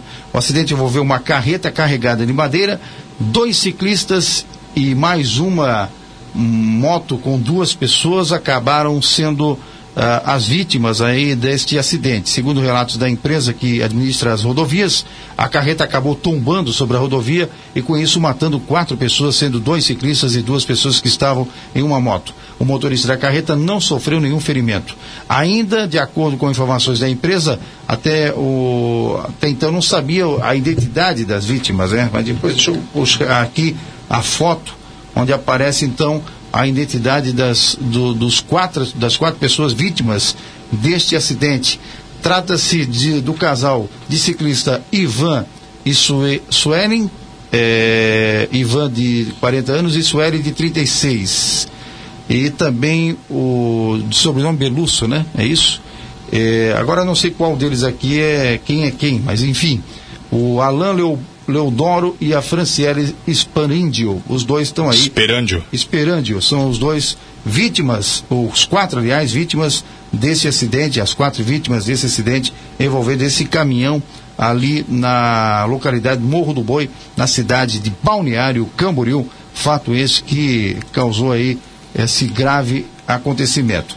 Ah, eu quero trazer agora informações a respeito de uma situação que aconteceu no final de semana também. Na verdade, foi sexta-feira, lá na cidade de. É, foi em Balneário Camboriú também, né? Balneário Camboriú teve um fato que movimentou aí a segurança pública por parte da Guarda Municipal, né? E a gente vai trazer informações sobre essa situação, onde nós tivemos uma denúncia de confusão. Deixa eu colocar as imagens aqui para quem tem o recurso da, das imagens, está aí, ó. Um, uma abordagem por volta das 23 horas e 30 minutos de sexta-feira da Guarda Municipal de Balneário Camboriú em uma casa noturna, acabou aí é, causando um, uma repercussão muito grande nas redes sociais. Vamos ao fato. Nas imagens é possível aí é, ver, é, verificar o momento que os agentes atiram contra algumas pessoas, além de tentar derrubar o celular de uma mulher. E logo em seguida, eles agridem ela com um soco. Tá aí, ó. Apareceu a imagem do, do, do do guarda municipal, né, dando um soco na mulher é, nesse, nessa ocorrência que aconteceu ali na cidade de Balneário Camboriú. Segundo informações da Guarda Municipal, divulgadas em nota, os agentes estavam no local para atender uma ocorrência de fiscalização registrada por, como perturbação do sossego alheio. Ainda de acordo com a nota, foi solicitado que somente o proprietário ficasse no estabelecimento. Logo em seguida, após um homem entrou em, no local e começou a questionar e desrespeitar o trabalho da guarnição. Sem a resposta aos questionamentos, o jovem teria tentado investir contra ah, os guardas municipais, né? mas o guarda municipal, mas segundo informações aqui, eh, ele reagiu e começou então a confusão, né? onde teve eh, o, a agressão contra a mulher, né? É, além de, de, de, de, tiros e também é, um, derrubar o celular, enfim, uma confusão é, generalizada lá numa casa noturna na cidade de Balneário Camboriú. Vale a pena registrar aqui que ah, esse guarda municipal que aparece nas imagens agredindo, ontem foi divulgado nas redes sociais pelo prefeito de Balneário Camboriú, eu não lembro mais o nome do prefeito. Fabrício. O Fabrício, isso. Obrigado, Fabrício Oliveira. Fabrício Oliveira divulgando que o, esse agente que aparece aí nas imagens agrediu a mulher foi afastado e vai responder um processo administrativo. E essa imagem será a prova deste processo que eh, resultou aí nessa confusão na noite de sexta-feira lá na cidade de Balneário Camboriú. Eu queria entender o que move um profissional da segurança, alguém que tem treinamento, né? E que é servidor público a tomar essa atitude, chegar a esse extremo. O que, que vocês acham? Será que é a adrenalina que, que vai. É, que, que, chega a números extremos e, e, acaba fazendo com que, a, com que o indivíduo não, não possa mais ter é, controle da situação e toma uma atitude dessas que po poderia terminar com como o que aconteceu em Recife, por exemplo, né? uhum. É, danificando e, e, deixando pessoas com sequelas para toda a vida, como foi o caso desses dois de, de, desses dois trabalhadores lá de Recife que tiveram é, consequências gravíssimas. É um ato impensado. E outra coisa que foi lá para para coibir uma situação de desrespeito às normas sanitárias, às normas relacionadas à, à Covid-19, e ele próprio já estava também sem máscara, quer dizer, desrespeitando a própria norma que ele foi lá defender. Né? É, é um caso complicado. Agora fica aqui a situação de reflexão por duas situações. Uma, o que leva o, esse servidor a chegar a esse extremo. E dois, eu acho que esse caso não vai acontecer nada com ele, porque ele tem o benefício de ser servidor público e de estar garantido por ah, lei vai, municipal. Vai responder algum tipo de processo administrativo. Agora, o grande problema desses vídeos é que ele pega um recorte, né? Você não tem uma noção do todo, por Mas mais mesmo que. assim, eu, eu sim. Não, eu a atitude eu entendo. A, a, não, não pode justificar. Não, não, de fato, mas toda ação gera uma reação. Agora, o que que, que, que pode ser? O nível de estresse não é uma atividade das mais fáceis de você lidar. Se nós aqui que trabalhamos aqui num espaço sentado muitas vezes temos aí um nível de estresse tão elevado, imagina quem está numa função como essa ostensiva lá na rua. Não justificando, obviamente, a atitude, porque deveria se ter um preparo psicológico é, para encarar esse tipo de situação. Mas também não dá, e é como eu falei, depende o, qual é a, a, o que, que motivou isso tudo para gerar essa reação, independente se ela é certa ou errada. Acho que eh, a questão tem que ser analisada de uma, de uma, de uma forma bem mais ampla, né? É, mas que o agente público dele tem que estar mais preparado para não cometer esse tipo de atitude, ah, isso é fato, né? Muito bem. Algo mais, Alamar? Uma última informação para fechar. Domingo, ontem, por volta das 20 horas e 45 minutos, ali no bairro São Luís, aqui em Brusco, um homem foi detido por embriaguez ao volante. Uma guarnição da Polícia Militar fazia rondas e deparou com o veículo transitando na contramão. De acordo com a PM, a rua tem sido tem sentido único e o referido veículo transitou na contramão por aproximadamente três quadras até ser abordado. O condutor apresentava sinais de embriaguez, inclusive informou ter saído de um bailão. Ele só não falou qual é o bailão, né? É, o homem se recusou a fazer o teste do bafômetro. É engraçado, o cara já se entrega, né? Ah, eu fui na festa, agora.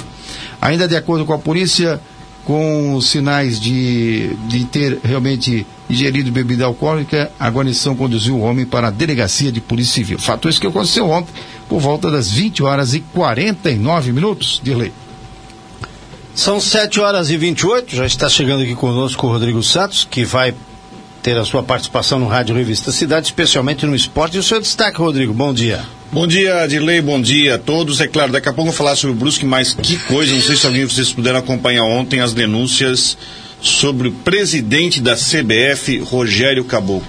Foi afastado preventivamente. Gravíssimo, né? De forma temporária, acusações graves, gravadas, né, contra uma funcionária da CBF, que está lá quase 10 anos. Uh, e agora é afastado, né? Afastado e tem essa polêmica da Copa América para começar essa semana. E aí já surgiu tudo quanto é especulação. Até disseram que o presidente entrou no circuito para pedir a demissão do Tite para chamar o Renato Gaúcho a partir de quarta-feira. Sinceramente, essa tese não acredito muito. Eu acho que até pode ser que. Eu sinceramente acho que o Rogério Caboclo, depois de uma reunião que ele fez com os clubes, inclusive do presidente do Brusque participou, uma reunião virtual, que vazou o vídeo, já deu para ver que não estava batendo bem da Biela. Por quê? O que, que ele naquela. Porque ele falava de uma forma, uma forma assim, vai ter campeonato, vocês, né, enfim, vocês estão ferrados se não tiver campeonato, de uma forma muito. E aí eh, ele chegou na CBF querendo demi- demitir todo mundo, mandar todo mundo embora, o Tite, o diretor de competições, diretor de marketing.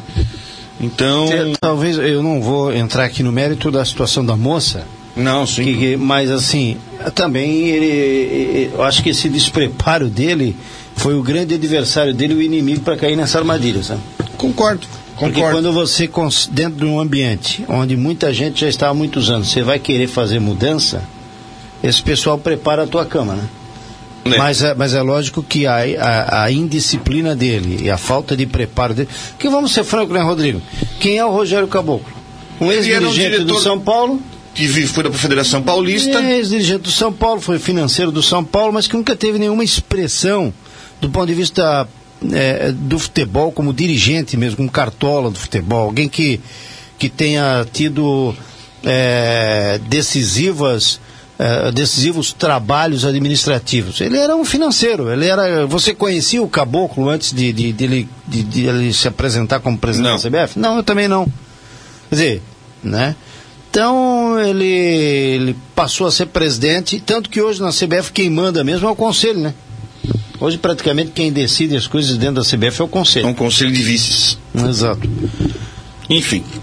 Vamos ver o que vai dar. A seleção joga amanhã. Tem- Agora, quanto à Copa América, do ponto de vista moral, do moral, eu acho que pode até se discutir a, a realização dela. Agora, do ponto de vista sanitário, de cuidados, eu não vejo problema nenhum em realização da Copa América. Não é verdade? Não vejo problema nenhum. Nós temos Campeonato Brasileiro em andamento, campeonatos estaduais, Copa do Brasil, Taça Libertadores, Copa Sul-Americana, li- eliminatórias da Copa do Mundo. É uma falácia o que estão fazendo aí. A- a- do ponto de vista sanitário, não tem problema nenhum de realização da Copa América. O problema todo é a questão moral, né? Jogadores vão ser vacinados para disputar uma eh, competição e você tem um país aí que continua patinando em relação à vacinação. Só isso. Beleza. Algo mais, Rodrigo, para. Só isso. Daqui a pouco vamos falar sobre o Brusque Futebol Clube, né? Brusque líder. Aliás, tem uma piada aí que tá circulando na internet, né? Hum. Que na Série B, o primeiro é o Brusque, segundo é o Guarani, terceiro é o Botafogo, né? Certo? Brusque, Guarani e Botafogo. e É, aí? Bru, Guai e Bote. Aí o pessoal tá mandando mensagem dizendo que é Brusque, Guabiru e Botuverá na liderança da É, Série B. é, então é uma piada nossa aqui, né? Piada nossa, velho. É só nós, nós aqui que entendemos. É hora do esporte no rádio. Na cidade, você acompanha a partir de agora as informações do esporte.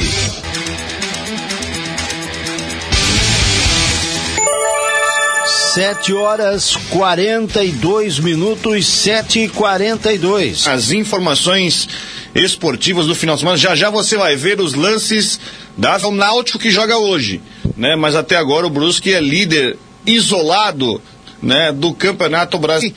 Ô, data boa, mas tem que tomar cuidado, porque esses pro Dia dos Namorados tá com muita oferta boa e benefícios incríveis. Toda loja tá em 10 vezes sem entrada e sem juros. Você vai comprar um presentão daqueles e nem vai sentir no bolso. Vou dar duas dicas aqui para você ver como o negócio tá bom. A primeira é uma Smart TV 50 polegadas Philips. Tá 10 vezes de R$ 259,99. Muito barato mesmo. Aí vocês vão poder ver aquele filminho juntinho, hein? Presente legal. E tem mais, um celular novinho para você poder falar com seu mozão. Samsung Galaxy A02S só 10 vezes de R$ 79,99. Olha, esse aqui também é legal, hein? Tem câmera traseira tripla e bateria que não acaba mais. As ofertas valem até domingo enquanto durarem os estoques. Então aproveite. Avan, tudo num só lugar. Beleza. As informações do esporte chegando aí, vamos girando as informações. Antes de falar do placar, vamos falar sobre a situação da CBF. A Comitê de Ética da CBF ontem decidiu pelo afastamento temporário do presidente da CBF, Rogério Caboclo, depois de denúncias que foram encaminhadas por uma funcionária da CBF de assédio moral e também de assédio sexual. Ontem o Fantástico divulgou inclusive gravações, né, ah, gravações eh, do presidente em conversas onde dá para ver claramente, né, dá para ouvir claramente que o presidente da CBF estava aí, né, praticando uma conduta que não condiz com a importância do seu cargo. Estava enfim, fez algumas perguntas maliciosas e tudo mais. Isso tudo foi levado em uma denúncia por essa funcionária que está na CBF desde 2012, começou na recepção, subiu para ser assessora da presidência e que ah, esse comitê de ética decidiu pelo afastamento temporário de Rogério Caboclo, enquanto ele possa, enfim, fazer a sua defesa.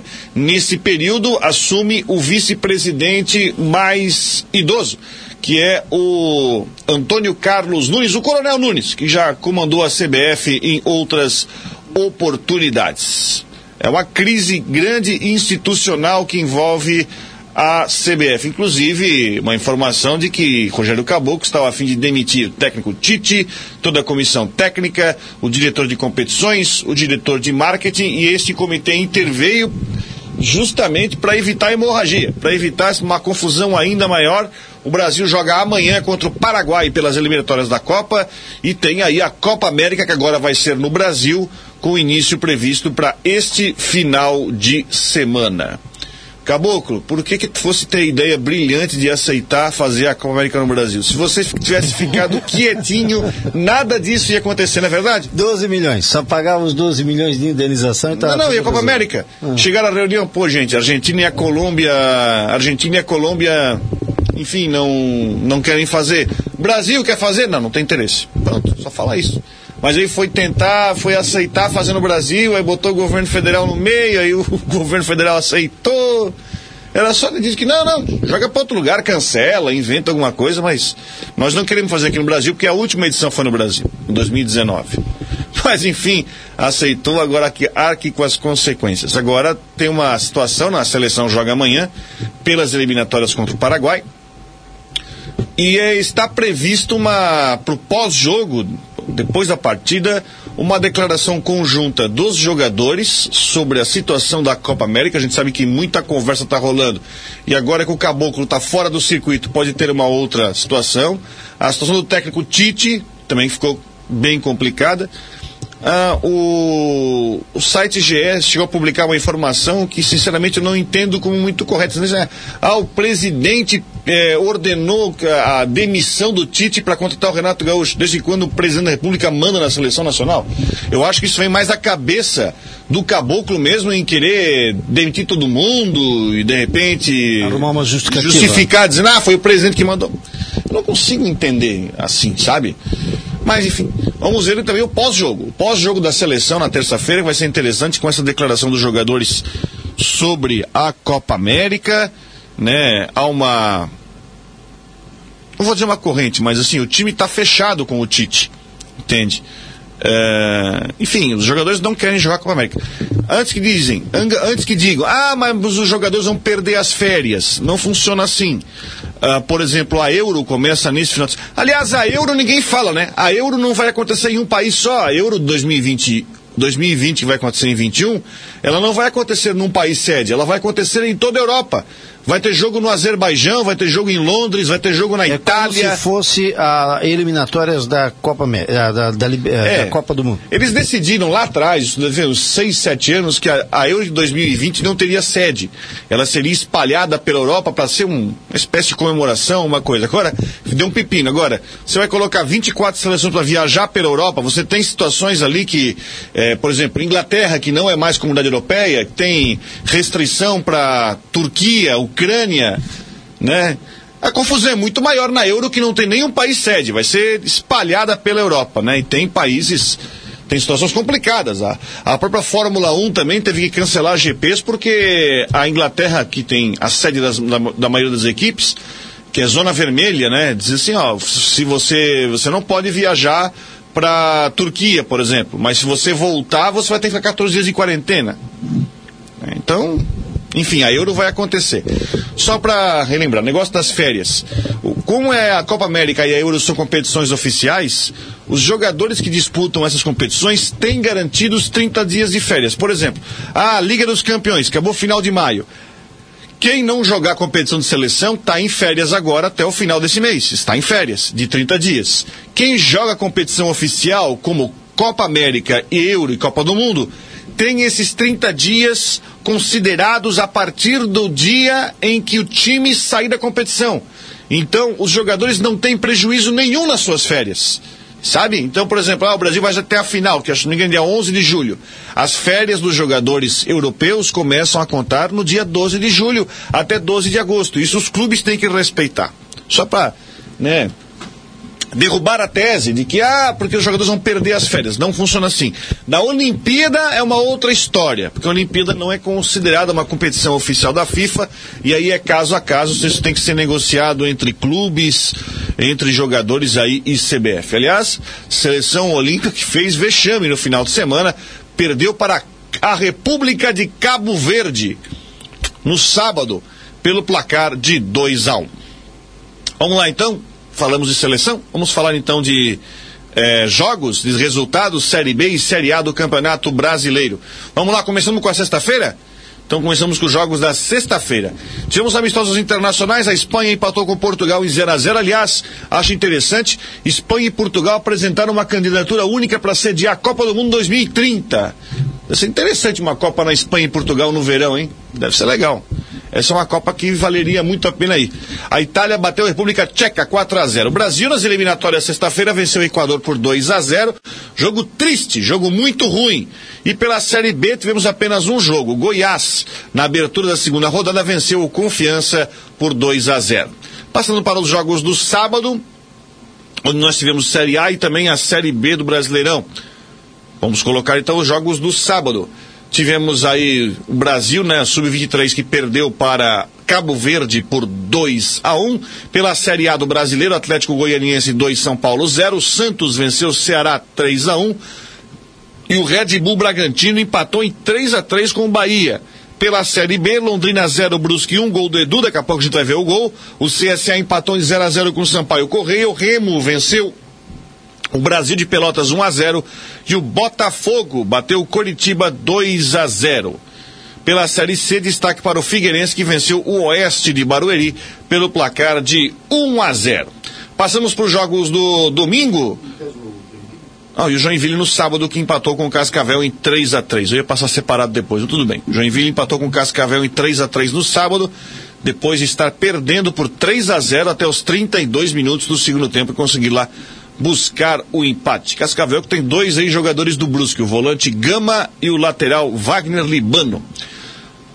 Vamos lá, é, e goleiro Ricardo também, três ex-Brusque no Cascavel. É, vamos aos jogos do domingo, amistosos internacionais pré-euro, Áustria 0, Eslováquia 0, Inglaterra 1, Romênia 0, Holanda 3, Geórgia 0, Dinamarca 2, Bósnia 0, Bélgica 1, Croácia 0.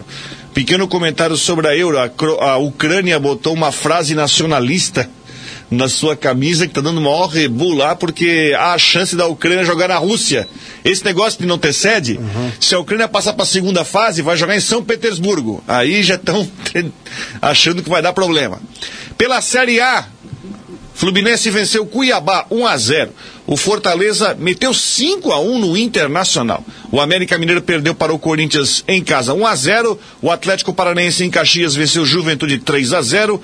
Palmeiras passeou sobre a Chapecoense, jogo tranquilo 3 a 1. O que está vendo com a Chapecoense? Rodrigo? Chapecoense falta time, isso que falta.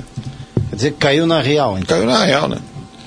É só o Brusque que está fazendo um bom campeonato do, dos times que, que vieram do Catarinense. Só o Brusque. Porque o próprio Havaí Ontem estava com o jogo na mão, tomou um empate. Né? Palmeiras 3, Chapecoense 1 e o Atlético Mineiro venceu o esporte fora de casa por 1 a 0 com gol do Hulk. Pela Série B, Ponte Preta empatou com o Vasco em 1 a 1 O Cruzeiro, jogão isso aí foi, perdeu para o CRB por 4 a 3 estava 3 a 1 o Cruzeiro empatou o jogo e depois o CRB fez 4 a 3 no finalzinho. E ontem à noite o Havaí empatou em 1 a 1 com o Vila Nova. Pela Série C, destaque para o Criciúma que empatou em 0 a 0 com o São José de Porto Alegre. Pela Série D, o Marcílio Dias foi goleado, tomou 4 a 1 do Aimoré de São Leopoldo, enquanto que o Juventus de Jaraguá do Sul empatou em 1 a 1 com a equipe do Caxias. Beleza, falamos aí, demos, né, uma geral nos jogos do futebol pelo Brasil no final de semana. Vamos voltar a falar de Campeonato Brasileiro da Série B e o Brusque. Brusque lidera a Série B do Brasileiro, jogando no sábado de manhã no Estádio do Café na cidade de Londrina, com gol impedido do Edu, isso tem que ser dito. Depois vamos botar a classificação, só vamos colocar os lances primeiro do jogo, depois a gente vai passar a classificação. Até porque também a classificação que é meio insípida, né? Temos só duas rodadas ainda, temos muita coisa para acontecer. Tá aí os lances do jogo, onde o Brusque foi melhor na partida.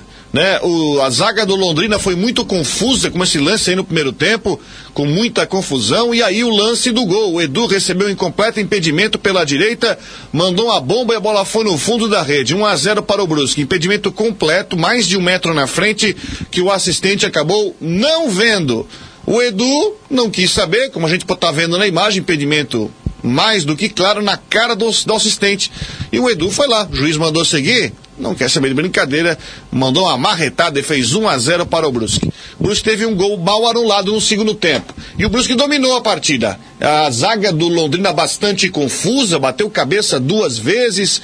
Depois, no segundo tempo, não houve tanta pressão. O Londrina, olha esse lance aí, ó. De novo, quase que o, que o Edu acaba fazendo o segundo gol aí, ó, nessa bola, esse toquinho errado do zagueiro, foram duas batidas de cabeça. E depois, quando o Londrina foi para o chamado desespero, não foi um desespero, uma grande pressão. Era muita bola, chuveirinho, chuveirinho, chuveirinho, sem muita efetividade, bolas tiradas aí pela zaga da equipe do Brusque. Londrina reclama pênalti nesse lance, que não foi dado pela arbitragem. É bom lembrar que na Série B não tem VAR. E aí, uh, já temos imagens aí do, do segundo tempo, onde Londrina subiu, como eu falei, é, com muita desorganização. Teve esse lance incrível perdido pelo zagueiro Lucas Costa e o Brusque teve mais à frente um gol mal anulado, um gol marcado pelo Thiago Alagoano de cabeça. Talvez depois do que aconteceu no primeiro gol, a arbitragem já ficou ligada. Foi esse lance aí, ó cruzamento pro Thiago Alagoano de cabeça, ele botou na rede, era uma situação de mesma linha, ele estava em condição absolutamente legal, até a sombra ajuda a marcar ali a condição legal, mas o assistente, que não foi o mesmo do primeiro gol, né, foi do outro lado, acabou anulando o gol do Brusque. E com isso, o Brusquão controlou o final da partida e trouxe os três pontos para casa. Placar final, Londrina 0, Brusque 1. Um. Brusque é o único time até agora seis, com seis pontos no Brasileirão da Série B, até agora. O Náutico pode chegar a seis pontos, enfrenta o Vitória hoje à noite. É o único time que pode chegar também a 100% nesta Série B do Brasileirão. Temos a classificação. A classificação da Série B, então, tem Brusque 6, Guarani, Botafogo e Goiás, CRB e Remo 4, Náutico, Confiança, Náutico joga hoje, né? Confiança, Curitiba, Operário 3, Vila Nova e Sampaio 2, o Vitória joga hoje 1, Ponte, Londrina, CSA, Brasil, Havaí e Vasco com um ponto e Cruzeiro é o único time da Série B que não pontou. Olha só, Dilei, Vasco e Cruzeiro nas últimas colocações do Campeonato Brasileiro da Série B. Situação. Vasco ontem empatou com a Ponte Preta e tem a derrota para a equipe do Mas Operário. o campeonato está recém começando, né, Rodrigo? Mas quem claro diria? Que, claro que é, é, essa boa nova da, da fase que o Brusque está em dois jogos e, e, e, mais, o Brusque está vencendo e convencendo. E a história do Garcês? Não, só uma coisa, eu Ah. costumo dizer, Edilei, isso já digo há muito tempo, eu costumo dizer que os três pontos da primeira rodada valem os mesmos três pontos da última. Então, por exemplo, hoje o Brusque já tem cinco pontos de vantagem para, entre aspas, a zona do rebaixamento. Já criou uma gordurinha, certo? Então, ah, mas o Brusque tem uma boa arrancada. Que aproveite o máximo essa boa arrancada para depois, quando é, outros times se arrumarem, o Brusque ter essa gordurinha para conseguir aí trabalhar e não viver no desespero. Agora, uma coisa é você entrar na terceira rodada líder com seis pontos e outra é entrar com zero. Entrar com um ponto, já está pressionado. Então, esses pontos, claro, Brusque ainda está longe de qualquer pretensão na Série B, está bem longe.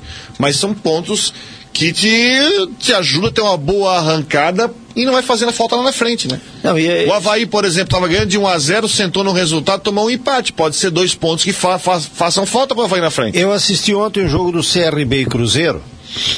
Assisti o jogo do CRB e Cruzeiro e fiquei assustado com o futebol brasileiro. A situação do Cruzeiro é complicada, né?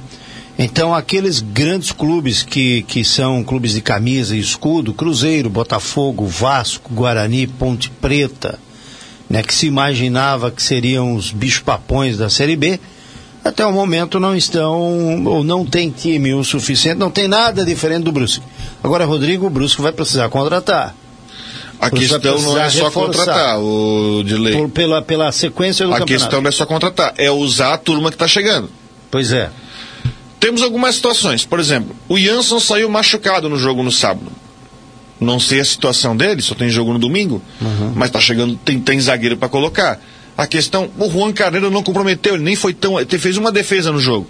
Tem goleiro que chegou. Felipe Souto. O Talhari que chegou. John Clay. A necessidade de um camisa 9 que o Edu não tem reserva. São todas estas situações que precisam ser analisadas, mas um campeonato de 38 rodadas tem muita coisa ainda para acontecer e vamos ver como é que o Gerson vai usar esses novos jogadores na composição do time. Vamos ouvir o técnico Gerson Testoni. Ainda não? Não, fui ver agora que mandasse. Ah, tá baixando ainda? Tu avisasse, obrigado. Não tem problema. Caso Garcês, então. A situação do Garcês, ela, ela, está inalterada, a questão do Garcês, Odilei. Na sexta-feira, no final da manhã, a gente recebeu informação de que o Garcês, enfim, desapareceu de novo. Ele não viajou para Londrina, obviamente, ele teria que se apresentar para fazer exames é, lá no Brusque. Não apareceu e não deu mais sinal de vida. Bom, é, vamos colocar. Vou fazer o seguinte do Garcês, já que isso aconteceu na sexta-feira de noite. Eu vou colocar, o, se for possível ali, o áudio do Carlos Boitin explicando a situação do Garcês. Podemos colocar esse áudio? Eu vou mandar agora. É, o, o, o Para você entender a situação do Garcês, o Brusque mudou a conduta na questão envolvendo o Garcês, tá? O que, que eu digo mudou a conduta? Porque o Brusque, na primeira vez que o Garcês desapareceu, na primeira vez que ele sumiu, o Brusque tratou como uma situação ah, é um jogador que, enfim, muito introvertido, que até está precisando de um suporte psicológico, que até está precisando de um cuidado maior, tanto que a irmã viria para Brusque para ele não sofrer com solidão, agora mudou. O Brusque já entende que ele está sendo orientado por uma outra pessoa é, para que é, Está sendo orientado por outra pessoa para que desapareça do Brusque para forçar uma rescisão para fechar com outro clube. Vamos ouvir o que o Carlos Boit, diretor de futebol do Brusque, disse ainda na sexta-feira à tarde sobre essa situação. Em relação ao atacante Garcês, novamente fomos surpreendidos pelo, por mais um ato de indisciplina, onde pela segunda vez ele deixa a cidade de Brusque sem qualquer tipo de autorização e qualquer tipo de, de comunicado. Isso deixou extremamente a diretoria insatisfeita. Vale ressaltar que esse atleta tem contrato até dezembro de 2024 e o Brusque, em relação não só ao Garcês, como qualquer outro atleta, né, que o Brusque julgue importante para o Campeonato Brasileiro da Série B, no caso o Garcês, nós já, teríamos, já tínhamos definido que nós não vamos emprestar ninguém, mediante é, pagamento da multa rescisória, aí não, aí não tem jeito. Aí o atleta sai. Fora isso, o Brusque não irá emprestar. Até que trata-se de um atleta importante para o elenco, era titular absoluto. E veio aí algumas situações de clube A, clube B, né, de, de sondagens, e nós, nós expusemos é, para as pessoas responsáveis pelo atleta e para o próprio atleta que o Brusque não iria emprestar, desde que pagasse o valor da multa, aí sim, porque o Brusque tem sim pretensões importantes dentro do Campeonato Brasileiro. E o Brusque não é barriga de aluguel. E que o Brusque tem que ser respeitado como entidade.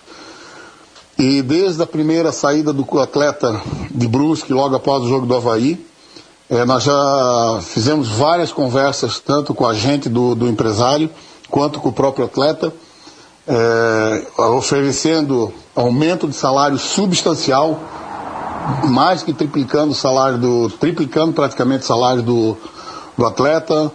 Houve uma situação que de trazer a, a, a família do atleta para Brusque para que ele sinta mais à vontade, mais tranquilo para exercer o trabalho dele, tem a questão de psicólogo, enfim, foram, feito, foram feitas várias é, é, situações para que o atleta Garcês pudesse estar da melhor maneira em Brusque. Mas nessas conversas todas ele nunca se manifestou de uma maneira positiva, né? É, a gente, nós da diretoria, temos certeza que ele está sendo orientado por alguém, né? não sabemos por quem, mas aqui isso é uma, uma, um consenso dentro dessa diretoria, desde o presidente, do vice-presidente, diretor de futebol, que ele está sendo orientado, isso não é coisa só da cabeça dele. E a gente lamenta, né, porque é um menino novo, é um atleta promissor e está tomando esse tipo de atitude. O Brusque vai aguardar os prazos é, necessários, né, tipo abandono de emprego, né, tem que ver o prazo mínimo aí que, que já pode ser entrado com abandono de emprego e vai com certeza até o final para se resguardar de todos os seus direitos. Nós não vamos admitir qualquer ato de indisciplina, seja de quem for. A gente lamenta muito, mas é, fomos no nosso limite. Como eu falei anteriormente, buscamos todas as uh, situações para que o atleta se sentisse confortável aqui na cidade de Brusque. É uma grande oportunidade, é uma grande oportunidade. Vale lembrar que seis meses atrás ninguém o conhecia. O Brusque deu vitrine, deu oportunidade, deu calendário, deu um excelente salário, deu condições de trabalho e agora criaram essa situação. E o Brusque não vai admitir, em hipótese alguma, é, ser feito de, de não ser respeitado como entidade. Então a gente lamenta muito, mas eu posso garantir aos senhores que o Brusque vai no limite de todas as situações para ser resguardado de todos os seus direitos. Um grande abraço a todos. Muito bem, quem está com recurso da imagem está vendo aí o seguinte: às 11 horas da manhã da sexta-feira, o seu Garcês colocou essa frase. Depois que a gente soube do sumiço, ele botou essa frase no seu Twitter. Ele apagou, tá? Mas como a gente fala, o print é eterno, né? Ele botou, abre aspas, grandes coisas estão por vir. Qual é o entendimento que a gente tem em cima disso? De que ele já. É, porque a diretoria do Bruce falou, e o Carlos falou, que a diretoria tem certeza que há algum tipo de orientação para que o Garcês desaparecesse. Né? Ele não apareceu, tá, gente? Hoje é segunda-feira, 8 da manhã, ele não deu notícia. Ele sumiu na quinta, tá? Então, o Brusque agora, eu, eu, entendo que. Até a Camila perguntou pro. Depois a gente vai falar na, montar na coletiva sobre a situação do Garcês. Eu acho que o Gerson não conta mais com ele. Não dá nem. Se contar com ele, o grupo vai em abaixo, né? Porque o cara sumiu. O Dirley estava comigo. Não no... tem mais clima. O Dirley estava comigo no jantar lá na, do Bruce. O pessoal né? brincou, né? O pessoal brincou com o Garcês estava lá, até que senti que o clima estava legal. Apresenta o Garcês aí que chegou também. É. Mas é, o segundo jogadores Mas o segundo sumiço aí já muda de situação, né? Aí já é uma outra, um outro caso. E o Brusque vai tratar como uma relação empregado e empregador, né? Tem a questão de abandono de emprego, ele é obrigado a dar uma satisfação. Abandono de emprego tem uma questão que você demite jogador sem. É, demite ó, funcionário sem pagar verba rescisória. E tem uma questão de multa. Lembrando que a multa contratual de um. Ela é uma multa para os dois lados. É a multa para você quebrar o contrato de forma literal. E você não indo trabalhar, isso força quebra de contrato. E o Brusque fica no direito de cobrar do jogador a multa contratual. Paga a multa, leva. O, o Brusque pode, inclusive, além, se o Garcês aparecer, primeiro que o salário vai ser descontado, isso não precisa nem falar. Mas o Brusque entra num processo, como ele não está aparecendo para treinar, de quebrar contrato, cobrar dele até deixar o Garcês encostado sem jogar enquanto ele não paga a multa contratual. A situação agora foi para o lado jurídico. Vamos ouvir o que disse. Aliás, a Camila Costa fez essa pergunta para o Gerson Testoni na coletiva que você vai ver agora, do técnico Gerson Testoni após a vitória no sábado sobre Londrina pelo placar de 1 a 0. Gerson, primeiramente queria que você fizesse uma avaliação dessa vitória fora de casa, o quanto é importante para a sequência do trabalho. Sim, acho que a vitória é muito importante. Não é fácil jogar em Londrina, né? Londrina fazia um ano e dois meses que não perdia na sua casa. Acho que é um resultado que nos passa confiança. Claro que a gente vai manter muito pé no chão, humildade, vestiário muito fechado, como é a forma que nós trabalhamos, né? Jogo a jogo. Nosso ainda primeiro objetivo sempre é a, manutenção da Série B. Temos, que deixar sempre claro isso.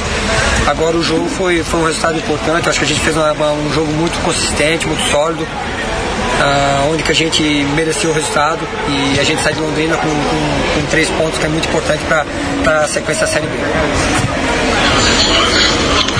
Oi, Gerson, boa tarde. É Clodoaldo Pereira da Rádio Ciro Esportes. Eu gostaria que você avaliasse taticamente o teu time hoje, né? Diante de um adversário que você já jogou algumas vezes, né? Me pareceu um time muito bem é, equilibrado, um time muito bem seguro, né? consistente. Esse, esse é o time que você escalou hoje. Taticamente, você sai contente, você sai feliz por tudo aquilo que o, os teus jogadores fizeram hoje, Gerson? Ah, com certeza, né? Como eu falei antes, acho que foi um jogo muito sólido, muito consistente. Uma equipe muito bem equilibrada, tanto na parte defensiva como ofensiva. Ah, eu acho que até as transições do adversário a gente conseguiu parar muita jogada, onde a gente matava os contra-ataques, isso é importante, é uma coisa que a gente trabalha muito. E o momento de ficar com a bola também ficamos, eu acho que ficamos um pouquinho abaixo no final do primeiro tempo. Finalzinho do primeiro tempo, cinco minutos finais, eu acho que a gente deixou cair um pouquinho. Do restante a gente foi bem equilibrado, bem consistente e estou muito feliz com, com, com o equilíbrio defensivo, ofensivo da equipe nesse, nessa partida.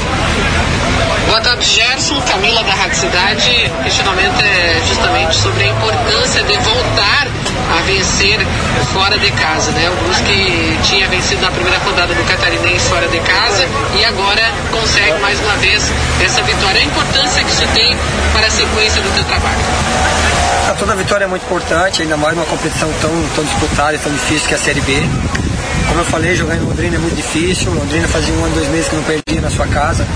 Hoje já viemos aqui, pontuamos, pontuamos três pontos, levamos três pontos para Brusque. Uma competição tão difícil, tão equilibrada, quanto mais você somar, mais importante.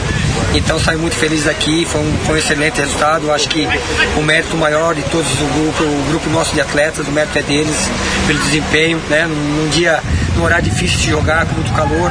E graças a Deus eles se comportaram muito bem e a gente conquistou o objetivo que era a vitória. E uma segunda pergunta que a gente foi destaque durante a semana e a gente não poderia de, deixar de fazer é em relação à questão do jogador Maurício Garcês. Ele ainda está nos planos do Gerson Testoni? Não, o Garcês é um jogador ativo do clube, é um menino, infelizmente, né, psicologicamente precisa de, de ajuda. Ah, eu como treinador, com certeza, se ele for integrado ao grupo, a gente vai ajudar o atleta, né? A gente fica triste pela sequência que ele vinha tendo com, com, com o Brusque. Ah, foi um menino que chegou como uma aposta, né? E a gente conseguiu dar ritmo, né? dar consistência a esse atleta. Ele teve um destaque enorme. Ah, infelizmente tomou algumas decisões erradas, eu acho que ele precisa de suporte. Agora eu como profissional do clube, como treinador, cara, o que eu puder fazer para ajudar ele, como ele já, já nos ajudou muito também, já me ajudou muito.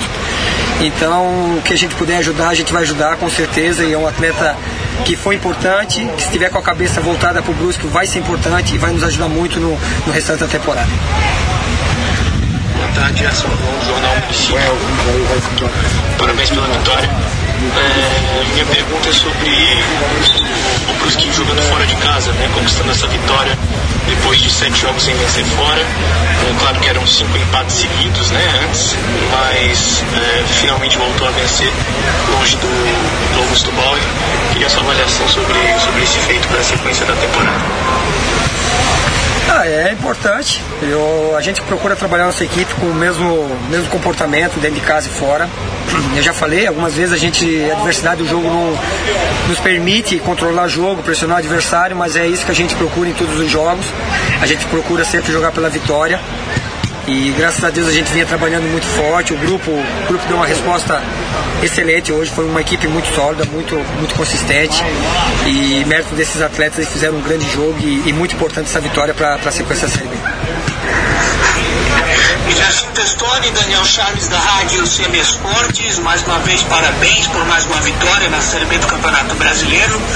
Você acredita que a transição ofensiva que o Brusque conseguiu impor no jogo de hoje foi um dos elementos principais para mais uma vitória? É, foi um dos componentes, né? Mas eu acredito que o equilíbrio defensivo também foi muito sólido hoje. A nossa transição defensiva, quando nós não conseguimos pressionar, nós baixamos rápido a linha, nós paramos a jogar, nós fizemos muita falta no primeiro tempo, que é uma coisa que a gente tem como objetivo para não dar a transição ao adversário. E claro que a nossa, a nossa transição ofensiva foi, foi, foi muito positiva.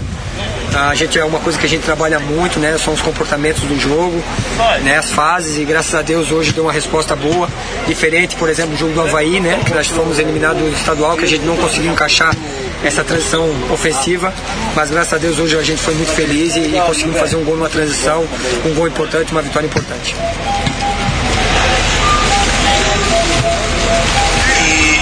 Gerson, novamente, João Jornal Município. Já tinha feito uma pergunta antes, não sei se ela vai é, ao ar sobre a sequência fora de casa, né? Mas agora pergunta sobre essa vitória, né? O Londrina teve, claro, algum tipo de, de reclamação, mas gostaria de saber se, na sua, na sua opinião, apesar do, do clube Edu em, em posição irregular, o Brusque sai, sai merecedor do estádio do Café, até porque marcou né? Em, em outros enfrentamentos, mas, mas teve talvez a eficiência necessária para o jogo de hoje. Sobre erro de arbitragem é complicado, a gente também já foi muito prejudicado algumas vezes. Então, um lado é ajuda, outro lado prejudica. Ah, como você falou, acho que a gente teve dois gols também que eu não sei né, se está me pedido ou não, foi duvidoso. Então a gente não pode tirar o mérito do Brusque, eu acho que o Brusque, cara, fez um jogo ah, perfeito, né, em todas as situações, na hora de defender foi perfeito, na hora de fazer a transição foi perfeita. Então eu vou dar o mérito total ao grupo, ao Brusque. Ah, o adversário fazia um ano, dois meses que não perdia dentro da sua casa e hoje nós conseguimos esse resultado importante. Então mérito total, acho que a gente tem que falar é sempre do lado positivo. Boa tarde, Gerson Matheus do Esporte EC. Parabéns pela vitória e pela campanha. Bom, minha pergunta é mais na linha é, da lesão, né? O Jansson sofreu uma lesão aí.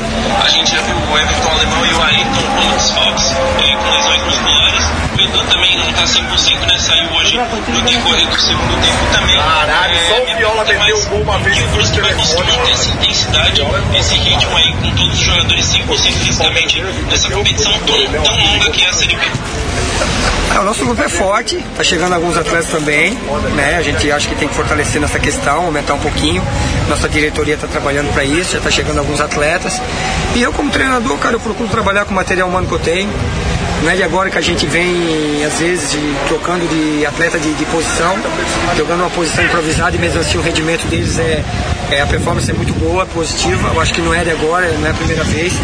Então a gente conhece muito o grupo que a gente tem, o material humano que a gente tem na mão, nas mãos.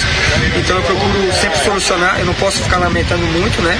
Como não lamentamos dessa vez, eu acho que a gente procurou solução, solução e a gente encontrou, né? Pelo jogo que a gente fez e, e isso é o dever e obrigação do treinador. E é isso que a gente vai procurar na, na, na sequência da competição também. Muito bem, tá aí o técnico Gerson Testoni do Brusque Futebol Clube, o Brusquão que volta a campo no próximo domingo, às oito e meia da noite, enfrentando o Havaí no estádio da Ressacada. Mais esportes hoje no nosso debate a partir das 18 horas. São oito e dezessete as informações do esporte aqui no Rádio Revista. Você acompanhou aqui na cidade as informações do esporte. Estamos apresentando Rádio Revista Cidade Oferecimento Liberty Camisaria. Sua liberdade de vestir bem. Licenciado da marca Gangster, oferecendo jaquetas moletom, jaquetas microfibra, coletes, camisaria em geral, camisetas, calça, jeans e moletom. Gola polo, linha masculina e feminina. Além dos tamanhos, aqueles chamados tamanhos é, o padrão PMG e GG também tem o Extra G, o Extra Grande, feminino e masculino, e atende no atacado e no varejo. 33511977, na Rua Zambuja, no número 522, em frente à nova verdureira do CID, Liberty Camisaria. Vidraçaria Zaleia faz orçamento com agilidade para oferecer o melhor produto e a melhor entrega. Fornecimento e colocação de vidros, bancadas, decoração de espelho bisotê, box temperado, baleiros e tampos de mesa. Na rua Itajaí, no número 400, no bairro Limoeiro. Whats 4799991 0154 e 4798420 9712. E o telefone convencional é o 3350 1462. Estamos falando da vidraçaria Azaleia. Nas compras acima de 150 reais, você ganha um cashback, o bônus de graça, na Passolini Center para o Dia dos Namorados. Passolini Center, onde você vai encontrar tudo para o namorado, para a namorada, para a família inteira. Roupas masculinas, roupas femininas, calçados, tênis, sapatos, sapatilhas, também botinhas femininas. Na Passolini Center você compra acima de 150 reais e ganha o bônus de graça, o cashback. Passolini Center, lojão Passolini. São 8 horas e 27 minutos, 8 e 27 no site da Rádio Cidade, rc.am.br. Vamos aqui atualizar o site. Nós temos lá quase 50 milhões já foram vacinados contra a Covid-19. Em destaque ainda, carro despenca de, da ponte após briga de casal.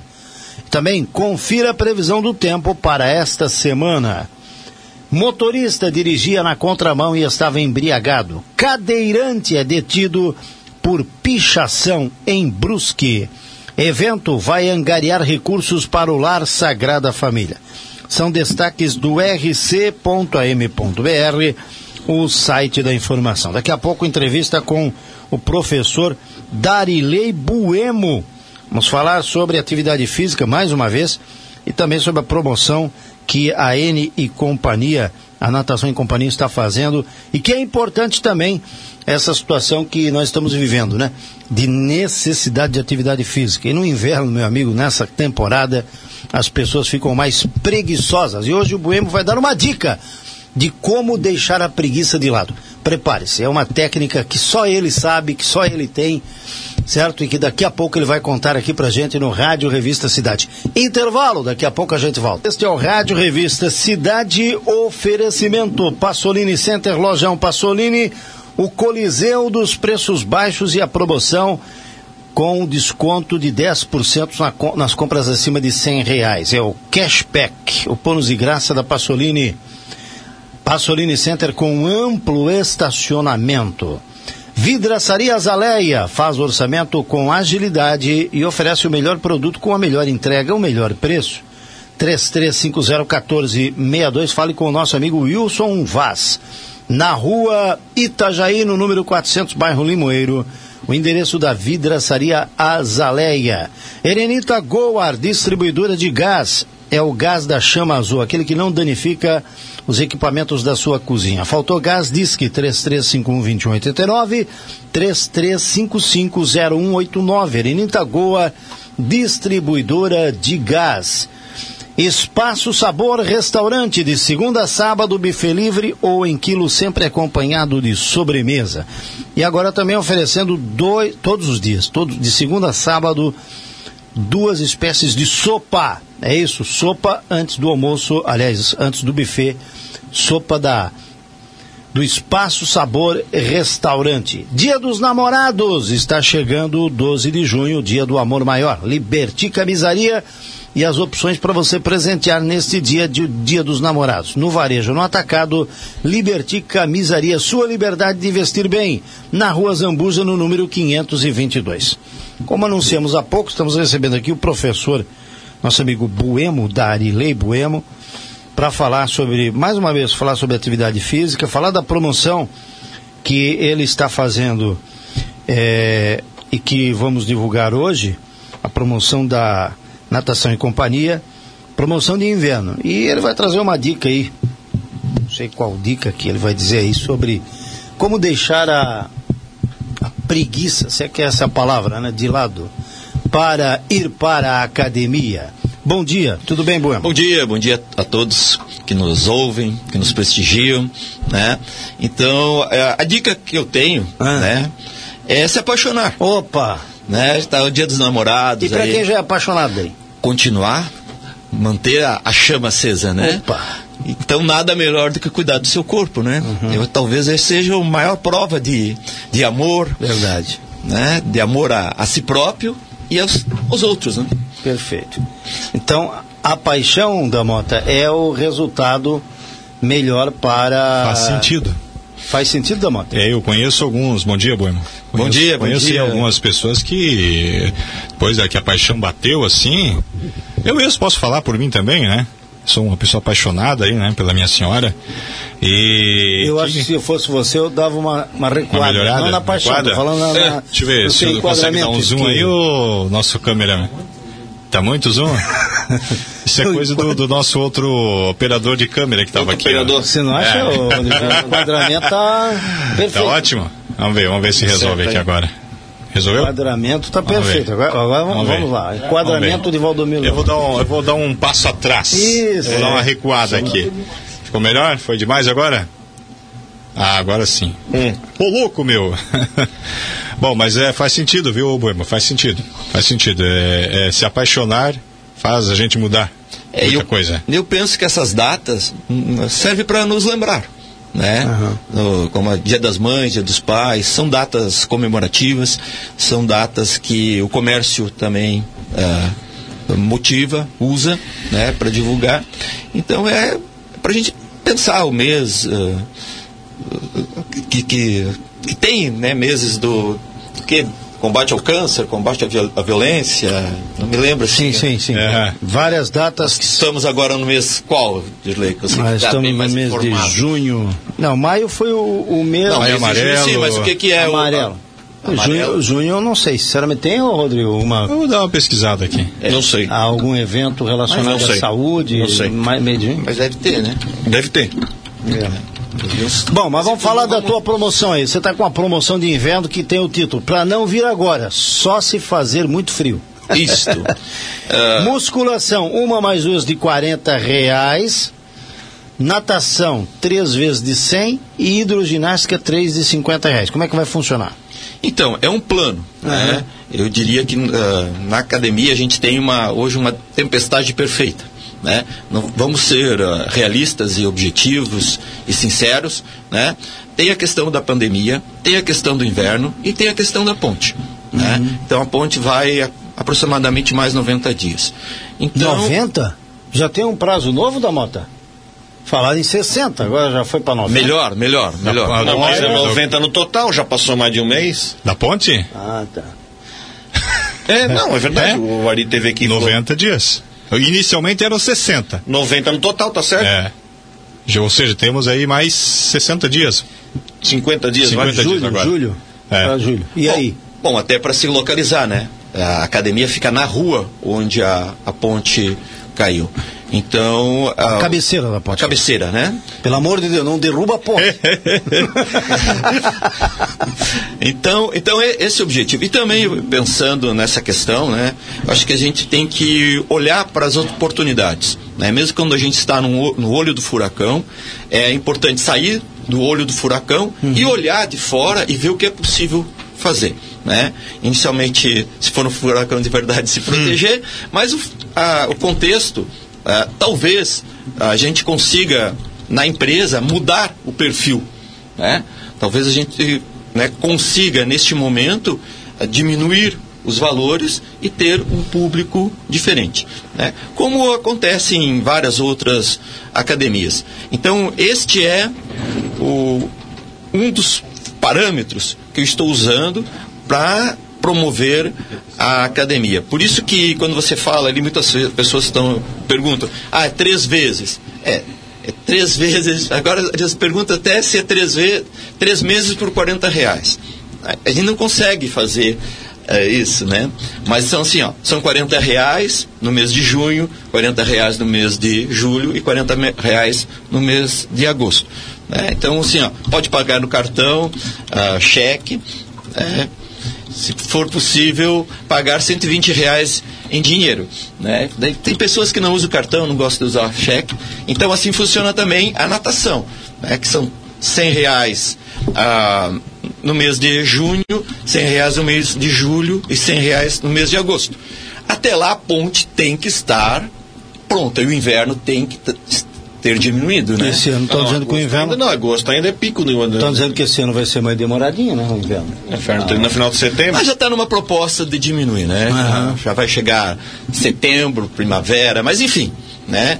Ah, eu penso que então a gente também tem a natação, ah, que eu falei, a hidroginástica vai ser 50 reais, a, a musculação 40 reais e a, a hidroginástica também 50 reais. Acho que Me atrapalhei um pouco, mas a gente tem também yoga e pilates, que esses, ah, essas atividades não, não estarão na, na promoção nesse momento. Quais são os dias do, da yoga e do, do, do- do- da Pilates? Ah, o yoga nós temos ah, segunda e quinta-feira, às 9 horas. né?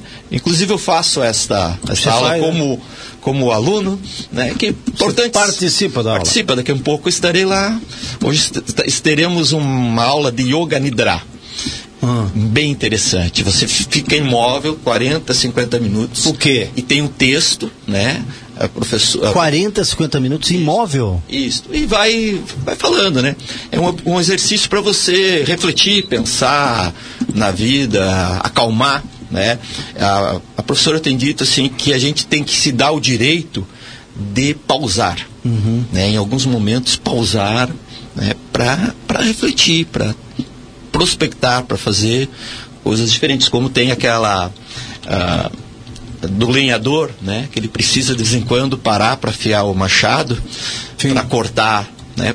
Então todos nós é, é fundamental que possamos parar em alguns momentos, diminuir o ritmo, né? Para afiar o machado, para se melhorar enquanto pessoa. E uma forma de se melhorar enquanto pessoa é também fazendo atividade física, é se apaixonando pe- pela vida em si, né? pela essa proposta, mais do que nunca é fundamental agradecer que estamos com saúde, estamos vivos, né? E não fazer somente um peso, né? Aqui na Terra, mas ah, de alguma forma ah, deixar esse planeta um pouco melhor. A pandemia, ela ela fez com que as pessoas se também se começassem a, a se se interessar mais por- por- pela atividade física, né?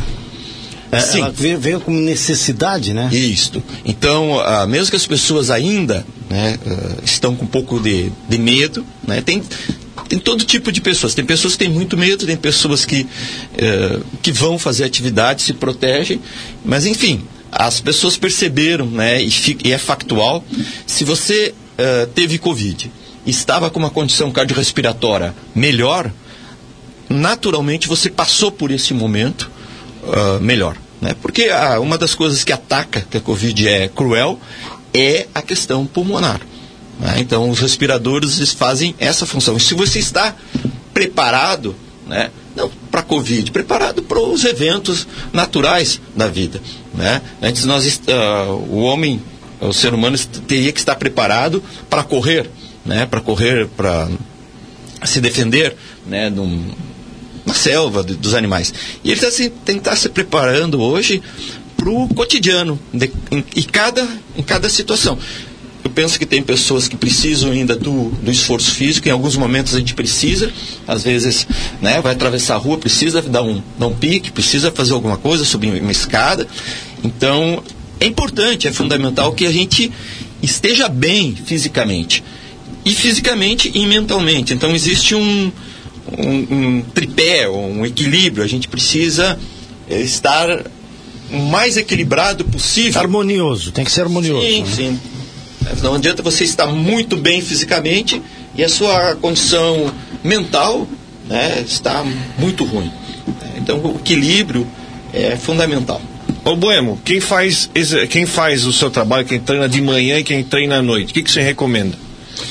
Ah, eu penso que Tem é- diferença aí? Só Tem, E, é, e é individual, é, cada, cada pessoa. Tem pessoas que treinam de noite e ficam pilhadas, né? Não conseguem dormir, né? demoram a pegar o sono. É característica individual. E tem pessoas que fazem atividade, cansam, relaxam e dormem muito bem. Eu, ah, pessoalmente, eu penso que quem consegue né, ter disciplina para ir de manhã, né, fazer atividade física no, no seu primeiro horário, ah, é mais interessante. Né? Por quê? Porque você acorda, você faz, você faz higi- higiene, faz atividade física e você tem o restante do dia para fazer as outras coisas. Inclusive, ah, mais tarde, ah, fazer uma, uma atividade de, de lazer. Né? Atender a família, os amigos, etc. Então, é difícil, né? acordar cedo, tirar esse tempo. E tem pessoas que, que têm ou somente de manhã ou somente à tarde. Então, o que é importante é se adequar à, à condição de cada um. Mas eu diria, Rodrigo, que pessoalmente, né, se eu né, ah, faria de manhã. Né? Se eu não tivesse academia, se eu não estivesse fazendo, ah, dando aula ainda, e me movimentando, eu optaria por fazer de manhã. Mas eu penso que é uma questão muito individual. né? Se É, tem, tem que, tem que ser realmente de cada um, né? A, a preferência de cada um, a adaptação de cada um. É, ou você faz descansado, ou às vezes até você faz para descarregar a tensão, do- tensão do dia inteiro. Sim. né? Então, se, de manhã, a, o, teu a, hormônio está mais. A, tua taxa hormonal está mais alta. Né? Então, eh, você tem uma condição de força, de energia maior. Porque, em tese, você descansou à noite. né? Então, você tem mais disposição física para fazer a atividade.